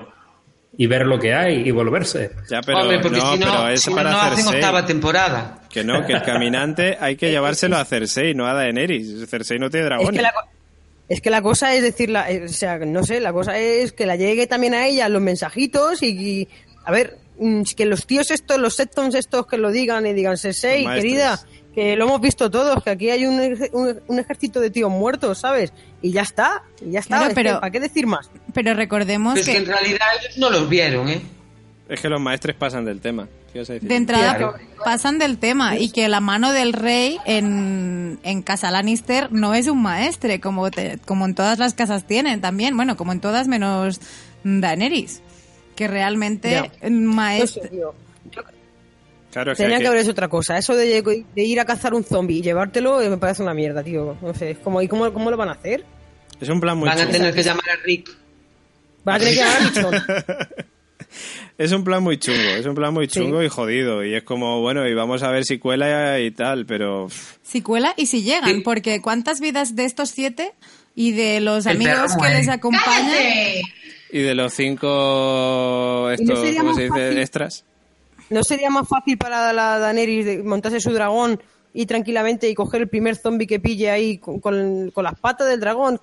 No la dejarían. Pues no la dejarían ni Tyrion, ni Llora, ni ninguno. Dirían, vas a ir tú sola. Y que te llevas un, un dragón, coges al más rezagado, se lo lleva con las patas y se lo, de- y se lo pone a la, a la Cersei en el trono, ahí está, se lo suelta. Toma, mira qué bonito. Tampoco, tampoco no sabemos cómo reaccionarían los dragones o cómo reaccionan los dragones con los caminantes Y y, con con, el el, rey del norte. Bueno, aparte del frío y con el rey en el norte. O sea, tampoco sabemos qué pasará o qué puede pasar con, con ello. Claro. No sé. Otra cosa que no sabemos es cómo van a, a pasar el muro, porque se supone que el muro, aparte de ser muy alto y todo el rollo, Ya lo pasaron. Está no, protegido no lo con pasaron nadie. ¿Cómo que no? Como que no, no Pero pasaron última el imagen muro. no era abriendo la puerta del muro y ellos saliendo para afuera. Me refiero al ejército de caminantes blancos. Ah, vale, vale. ¿Cómo van a pasar el muro si el muro es la hostia de grande y aparte tiene una protección mágica? Sí, pero porque yo entiendo que se rompió con cuando Bran, Cuando Bran, ¿no? tocó al Rey de la Noche y entonces como Bran está fuera del, o sea, dentro de, o sea, dentro de, de- de Poniente, entiendo ver, que ya pueden técnicamente, pasar. No sé. no puede ser eso, o sea, no se pudo romper la maldición porque le tocaron a Bran, porque el que lo llevó al muro de últimas fue su tío, ¿no? ¿Me equivoco? Que le llevó al muro a Bran, dices. Sí, fue sí, el tío de Benjen. últimas, lo dejó allí en la puerta prácticamente. El tío Benjen, que tío por cierto, puede, yo creo que va a aparecer en el siguiente capítulo. Sí, yo también. Y de hecho dijo que iba a luchar por los, por Por los, los vivos. vivos. Eh, su tío Benjen lo llevó y cuando deja- dejó a, a Mira y a él, los dejaba allí que lo tiró así contra un árbol. Sí. Lo dejó allí contra el árbol y le dijo, yo ahora me tengo que ir porque esto tiene hechizos y tal, y yo soy un muerto y no me puedo acercar más al muro. Entonces, Entonces la protección no se rompió. ya, pero igual, si son muchos, No sé, ¿Sabes? no sé. Ya nos lo explicarán de todas maneras. Yo lo que quería comentar es lo de... Hay gente que está hablando de... Esto a lo mejor el señor Oráculo lo conoce más. Que es la, la profecía esta del último héroe. Que dicen que iba acompañado de 12 eh, compañeros, guerreros, que fueron a buscar a los hijos de... a los niños estos del bosque eh, para combatir a los caminantes blancos y que consiguieron vencerles y que crearon la Guardia de la Noche y tal. Yo esto es lo que he escuchado por ahí, que dicen que puede ser John Nieve con, con los siete magníficos, esto con el Escuadrón Suicida y los cinco extras que llevan, no sé. Ah, yo de eso no sé nada. ¿Tú no has escuchado, señor Áculo, nada de eso? No. Pues yo lo he leído eh, por ahí en internet, en algún, no sé dónde, en Hielo y Pero Fuego bueno, ¿eso de dónde está sacado? Yo lo he visto en Hielo y Fuego Wikia, en los foros que hablan de, de eso, del- de, de la profecía ¿Pero eso está sacado de los libros? Sí, bueno, a ver, no sé si está sacado de los libros, es lo que dicen en Hielo y Fuego Wikia, que entiendo que si lo dicen allí estará sacado de los libros, no tengo O ni sea, que no es algo que sale en la serie. Si es que no me fío de nada que aparece en los libros y contrastar con la serie. Porque es que hay muchas cosas que ya están divergiendo y no... Ya, había algunos que decían es lo de la Zora High, otros decían no, esto de la Zora High es otra cosa, lo último héroe es otra otra movida, que podría ser Brandon Stark, el constructor en tiempos remotos, en fin, que no sé, que ahí lo, lo estaban comentando por, por, por redes, todo el tema este. Cosas Sí, pero vamos, yo, yo no le buscaría tres pies al gato en la situación de intentar buscar... Lo que estamos viendo en la serie ya está, el- vete a lo simple. Sí, sí, sí. Ese grupo de gente yendo... eh, bueno, sí, se ha hablado de, de elegidos, no el término Azor High en la serie, Príncipe pero sí, sí elegidos, que los dos candidatos son Daenerys y Jon. Sí. Sí, eso sí se ha hablado en la serie. Pero no o me la iría- combinación de ambos. Sí, o, o ella o sí, puede ser también los dos. Los dos. Sí. Si es que ya, ya te digo, en la serie mm, sigue otra estructura distinta a la que se puede ver en la wiki o lo, que está en base a los libros, vamos. Gemma, Sí, ¿qué- la serie hace mucho que se despegó de los libros. Por eso, es que hay mucha gente que ha leído los libros y que ah, trata de ver en la serie cosas que ni siquiera. Es que hay muchas cosas que salen en los libros que en la serie es que no la tienen en cuenta para nada. Ya. El corazón de piedra, por ejemplo. Como el Sí. cuerno, sí.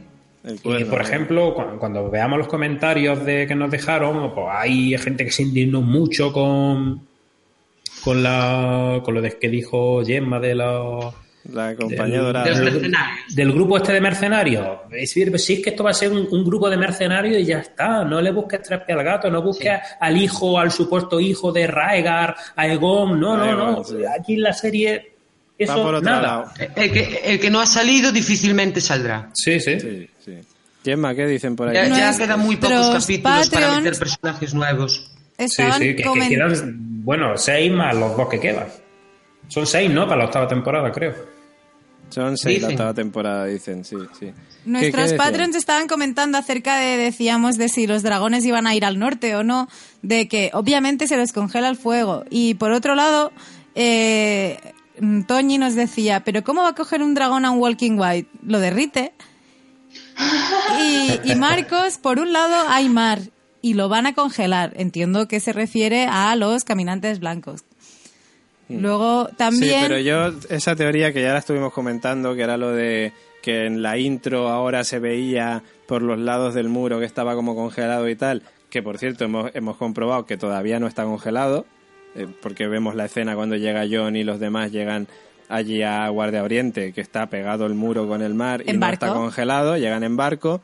Pero el, el hecho de que pudieran llegar los caminantes blancos y, y congelar todo aquello es como, pues, ¿para qué cojones han construido el muro entonces?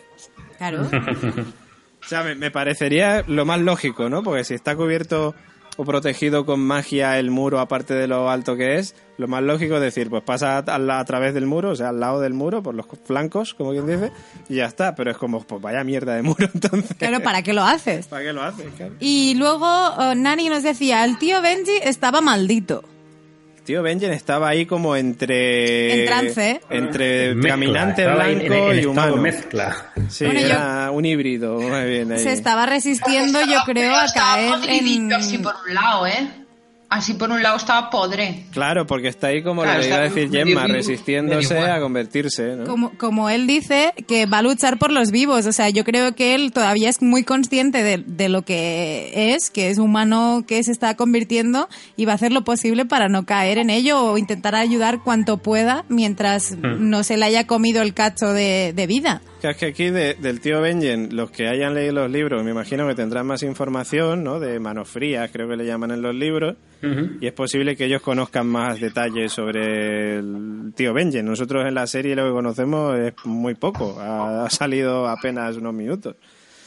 Entonces no, no sabemos por dónde van a ir los tiros. Lo que está claro es que está él como Ni sabemos, convertido. ni sabemos tampoco que los que tenían en mente la serie, todas esas cosas y aventuras que ocurrieran a manos frías, Hmm. interesa para la serie. Claro, claro, claro. Pero bueno, y, yo... y lo guay es no saberlo y poder sorprendernos. Sí, y poder leer los libros luego y poder decir, ostras, pues no me ha hecho spoiler la serie porque los libros van por otro lado también, que eso... Es que, es que hay guay. tanto. Mira, partiendo por ejemplo de, del Rey de la Noche, leía por ahí. Bueno, esto ya es viejo. Que el Rey de la Noche de la serie dice Martin que no tiene nada que ver con lo que aparece en los libros. Ah. Es otro personaje. Otro concepto. Pues, pues oye, pues empezando y por tantas ahí... otras cosas, tantos personajes que aparecen en los libros que aquí no, no aparecen y tantas situaciones. Entonces, claro, si se nos plantea aquí personajes y o grupos de personajes como eh, lo- el grupo este que comentábamos la semana pasada y sí, nos dicen los libros toda la información, pero vale, pero es que a lo mejor en la serie es que no, es- no ni siquiera tiene cabida todo eso que se cuenta en la historia de los libros dentro de la serie. so- sobre Claro, la- porque en la serie dirían, eh, a Cersei le hacen falta unos mercenarios. Bueno, como en los libros hay unos mercenarios que se llaman Claro. X, pues los vamos a llamar X. Sí, para sí. hacer una referencia nada más. Claro. Pero al fin y al cabo la serie va a ser un grupo de mercenarios y, y punto. Que el de los libros seguro que es- uf, hacen un montón de cosas y, y hay una historia ahí. Pero en la serie va a ser un grupo de mercenarios y punto. Y ya está. Si es que los llegan a contratar siquiera. Que a lo mejor ni siquiera los contratan. Porque como ahora va a quedar la cosa parada, parece Sí, ser. sí. Claro, Claro, ahora hay una tregua. Bueno, no se sabe, pero es posible que haya una Mm. tregua. Entonces, no sé. Que por cierto, nuestro Patreon al Cross, en cuanto al tema del elegido, del príncipe prometido, dice: podría ser también si John y Daenerys tuvieran un hijo, pues que ese fuera el elegido. Pero de todas Pues maneras, bueno, ya pues tendría entonces- que. Pero no pueden porque Daenerys es estéril. Hay pocas temporadas. Tendría que haber una No, además- A Daenerys la dejó estéril la bruja aquella que le mató al Drogon y al hijo. ¿La dejó estéril?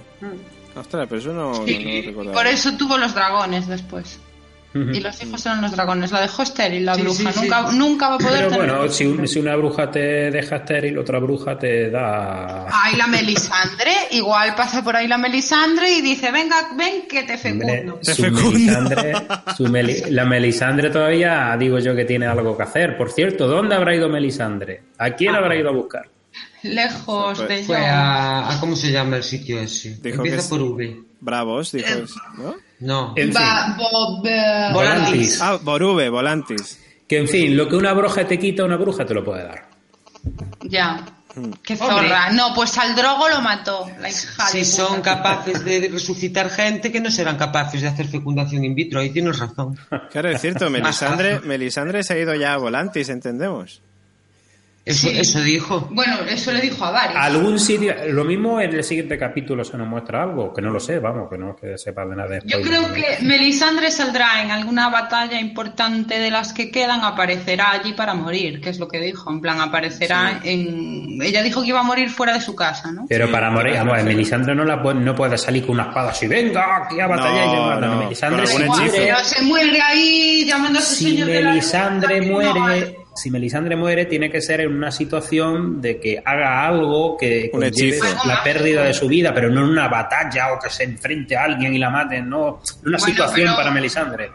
Pero ella igual que paría una sombra que podía matar, pues, o sea, a lo mejor tiene hechizos por ahí que puede hacer para ayudar. Algo tendrá. Claro. Es que Melisandre. Melisandre era otro incoherente de la vida. O sea, se hace una sombra para matar al Remly y no se hace una sombra para matar a, a los que de verdad le molestaban. Pero porque te, para Luego eso tenía que haber jincamiento previo. Coño, y tan difícil es jincar. Y lo hace todo el mundo. y- más con Melisandre, que no está nada mal. que lo vio y no la quiso. O sea que... Es verdad, John no la quiso. Es que John es lo que te digo. John es de los que ligan con él y él no se entera. Es como Yo creo que no. John es exigente. tenía las tetas en la boca y dijo, no, no me está tirando a mí los trastos. Yo creo que es porque me quiere enseñar su, su cuerpo, ya está. Pero Igual no le gustaba, tío. ¿Cómo no le va a gustar si Hombre, yo en cualquier caso, está- yo lo- eh, si fuera John, procure no quitarle el collar. Sí, eso sí, por favor. Lo que sea, Melisandre, lo que quieras, pero eso con collar. Eso, ¿eh? Por favor, Melisandre, lo que quieras, pero con collar. No te lo quites. Que... ¿Te imaginas? Gemma, ¿qué, nos dicen por ahí los Patreons? Al Cross nos preguntaba Es si que, el- calla, calla, es que, es que me estoy imaginando la escena de Conan, la escena de Conan con la bruja. Tiene un muelle. Yo no vi Conan. La- Ah, yo no me lo- acuerdo. tienes que ver Conan. ¿Cómo que no he visto Conan? No tiene infancia si no he Conan. visto Conan. Bueno, Sí, pues Conan que- tiene Mira, una escena- es que no se acuerda. Conan de, del- de Arnold Schwarzenegger. Tienes que verla esta noche, la tienes que ver. Ah, pero esa imagen la tengo en mi cabeza, sí. Vale, sí, pues, la tuve Conan- que ver, pero no la recuerdo. Bueno, lo, lo vería en el... El informal. En el informal. Informal.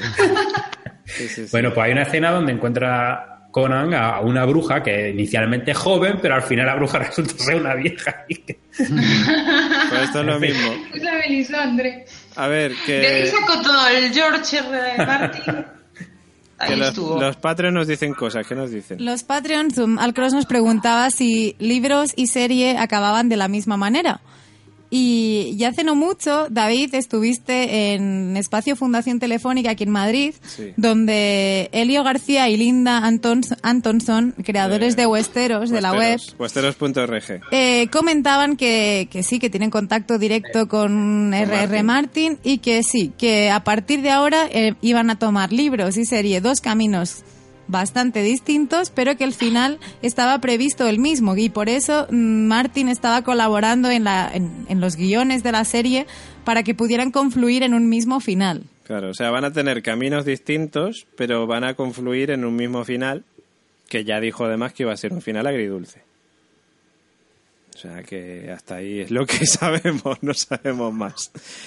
Eh, pues nada, pues yo creo que vamos a leer los comentarios que nos dejaban nuestros amigos en, en laconstanteseries.com, que nos dejaban ahí varios comentarios sobre el capítulo. En primer lugar, nuestro amigo Harold Sandoval, eh, que nos decía, buen episodio eh, otra vez, eh, como no, no podía ser de otra manera, que los episodios son así, aunque fue como para preparar otro eh, épico momento. Dice Radio Invernalia estará guay con Juego de Tronadas. Hombre, pues nosotros lo estamos pasando muy Lo bien. está haciendo, lo está haciendo. Cristina Albalá dice otro capítulo que me gustó. Odio Meñique, ¿conseguirá poner en contra a las hermanas? Por favor, que muera ya. Mal. Mal, no, no, no. Por otro lado, el descubrimiento de la anulación del matrimonio de Rigar. John legítimo. Ganas de ver a los siete magníficos en el norte. Ha vuelto Gendry. Muchas ganas de escuchar el crossover. Saludos a todos, constantes tronadas. Pues saludos también para ti, Cristina. Toñi Bepa dice, van a saco, ya se acabó el relleno de minutos, no te puedes perder ni una palabra, todas tienen sentido. Para mí lo mejor sin duda ha sido comprobar que Ser Davos también creía que el bastardo Baratheon seguía remando. Me ha parecido un guiño genial hacia el público, y lo es, lo es, está muy guay. Y John Nieve 99 dice capítulo con cosas interesantes como Arya espiando a Meñique, Sam abandonando a Antigua con, documentos varios o el paseo de Davos y Tyrion por desembarco para recoger a Gendry. Qué ganas de ver a los siete más allá del muro capturando a un caminante. Saludos, saludos también para ti John Nieve. Y son, ahora que dicen los siete, la, fe de los siete, ¿no? De lo- los siete dioses, tal, ahí, venga. El septón. Claro, los siete, los siete, son los siete. Eh, esto Todo tiene el 7, de hecho, es num- num- no, número mágico. número mágico, todo. O sea, es que, bueno, en fin. Pues bueno, pues esos eran los comentarios que nos dejaban en la web. Y nada, yo creo que ya vamos a despedirnos ya de, de este programa de hoy, este crossover que hemos tenido con Juego de Tronadas, que nos hemos vuelto aquí locos los constantes y las Goonies, y que lo hemos pasado muy guay. Y que nos quedan dos Muy guay, capítulos. muy guay. Solo nos quedan dos capítulos para que acabe la temporada.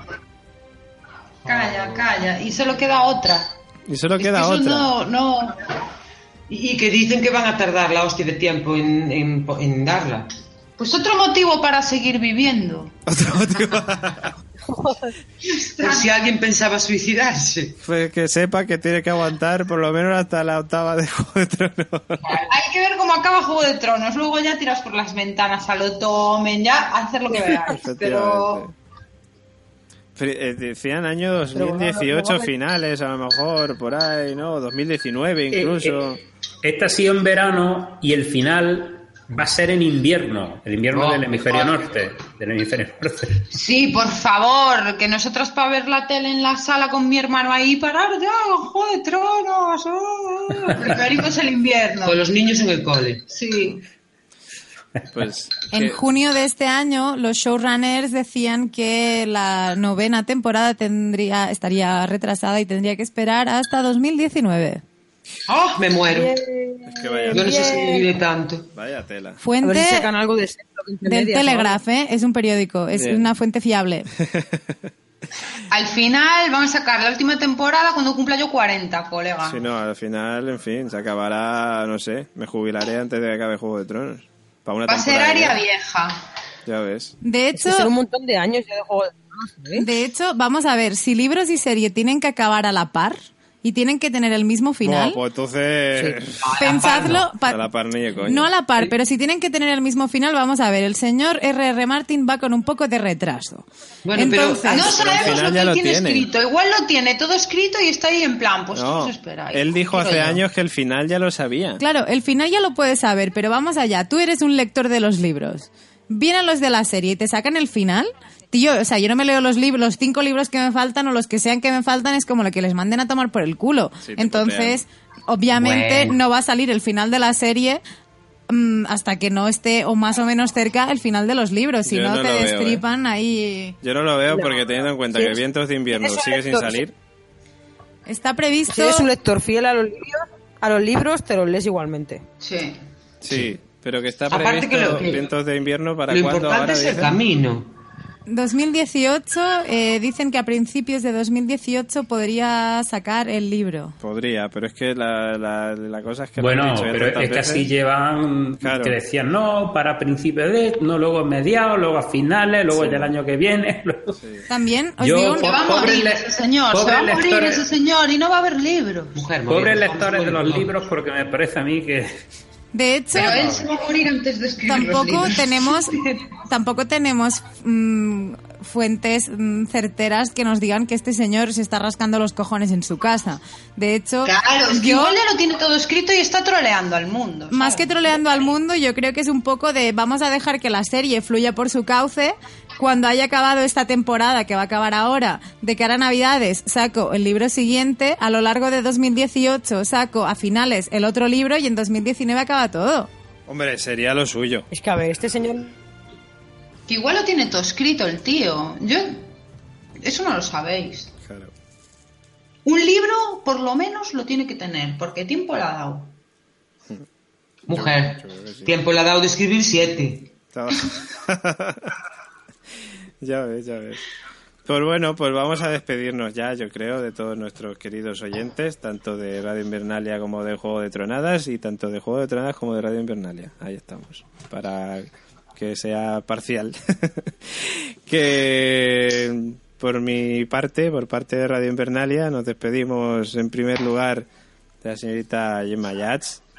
Un placer ha sido compartir este largo, iba a decir momentico, pero ha sido un largo momento y muy, muy chulo con las compañeras de Juego de Tronadas.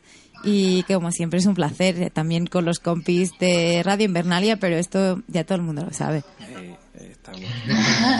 Hasta la semana que viene, Gemma. Hasta la semana que viene. También nos despedimos del señor Oráculo. Pues más la semana que viene.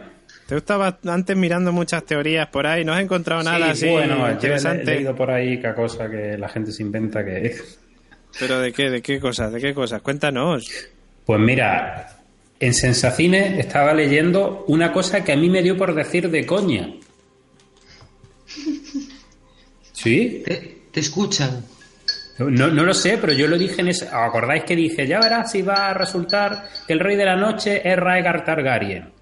Venga, venga. Cosa que es muy complicada que eso cuadrara por... O sea, tendrían que retorcer mucho. Desde, luego con la historia de los libros y toda la historia que llevan ahora sería muy complicado porque lo mató Robert. que, en fin, que no sería lógico que se tendrían que inventar alguna magia, alguna historia así, de entonces que lo revivieron. Sí, pero por Pero tiempo bueno, no pues podría. está ya la gente planteándose esa teoría que, que yo en su momento dije de coña hace unos días.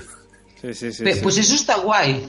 Pero es que claro, porque en realidad tú piensas, bueno, por la historia de antes y tal, la historia que cuentan, es que la historia se la inventan. O sea, según les parece, cuentan lo que les sale de la polla. Porque Cersei se lo dice a Joffrey cuando, cuando lo- le muerde el lobo. Le dice, no, porque fui un cobarde y me mordió, ¿sabes? Me gruñó el lobo y yo fui un cobarde y no sé qué. Y ella le dice, tú eres el rey y esto lo vas a contar tú como te salga a ti de los huevos. Y el lobo te atacó y tú lo mataste porque eres un puto amo, ¿me entiendes? Y eso lo cuenta como le salen los huevos. Si quisieran retorcer, imagínate- si quisieran retorcer la historia siempre, pero sería un truco de En realidad. Ya dijeron que era otro tío, ¿no? El que crearon los Sí, Martin ha crearon- dicho que el rey de la noche de, de la serie mm, no es el que él en principio puede plantear en los libros o, en los- o las referencias que haga este personaje. Eh, pero bueno, yo ya digo, eh, hombre, es interesante porque la gente yo creo que hasta cierto punto quiere saber Oye, este tío que se nos mostró así rubillo, además que le hincaban el, el vidriagón, estaría chulo que fuera alguien relacionado con alguno de los personajes que, que conocemos. Entonces a mí se me ocurrió la coña, que yo lo dije de, de coña, y que fuera en plan Star Wars, que le dijera John al final, yo soy tu soy padre, soy padre". Raegar. ¡Qué bueno, qué bueno! ¿Te imaginas? ¡Dios, yo no! Dios, me encantaría. Eso es lo que estaba yo pensando. Pues dejamos al señor Oráculo con sus teorías hasta la semanita que viene con el siguiente capítulo penúltimo de la séptima temporada. Hasta la semana que viene, señor Oráculo. Venga, Eh, la señorita Carolina Freile se los ha caído, así que nos despedimos en su nombre. Y bueno, por parte de Juego de Tronada nos despedimos en primer lugar de Nadia. Que... Ah, pues vale, de mi primero. Nosotros nos despedimos siempre en conjunto. Ah, vale, perdonar, "Ah, pues- chao, pues- venga, que os den y tal. Y Pues venga, pues despediros en conjunto, hacerlo a vuestra manera. Venga, mamá. Chao. Venga, a la jugar a la pala. Y un saludo de parte de Marta, que hoy no pudo estar, pero está en espíritu. Ahí estamos. Está durmiendo la cabrona. Pues venga, saludos también a Marta. Y ya sabéis que las podéis escuchar, si lo estáis, si no- estáis escuchando ahora mismo este podcast desde Radio Invernalia, pues sabéis que podéis poner en iVoox Juego de Tronadas y buscarlas y escucharlas a ellas también. Y Y si lo estáis haciendo al revés, poner en iVoox Radio Invernalia y escucharlos a ellos también. Ahí estamos, ahí estamos. Y también pues me despido yo desde Radio Invernalia, David Mulé, hasta dentro de siete días con más Juego de Tronos, penúltimo capítulo. No quiero que se acabe esto ya nunca, jamás, por Dios. Chao, chao, hasta la semana que viene. Chao.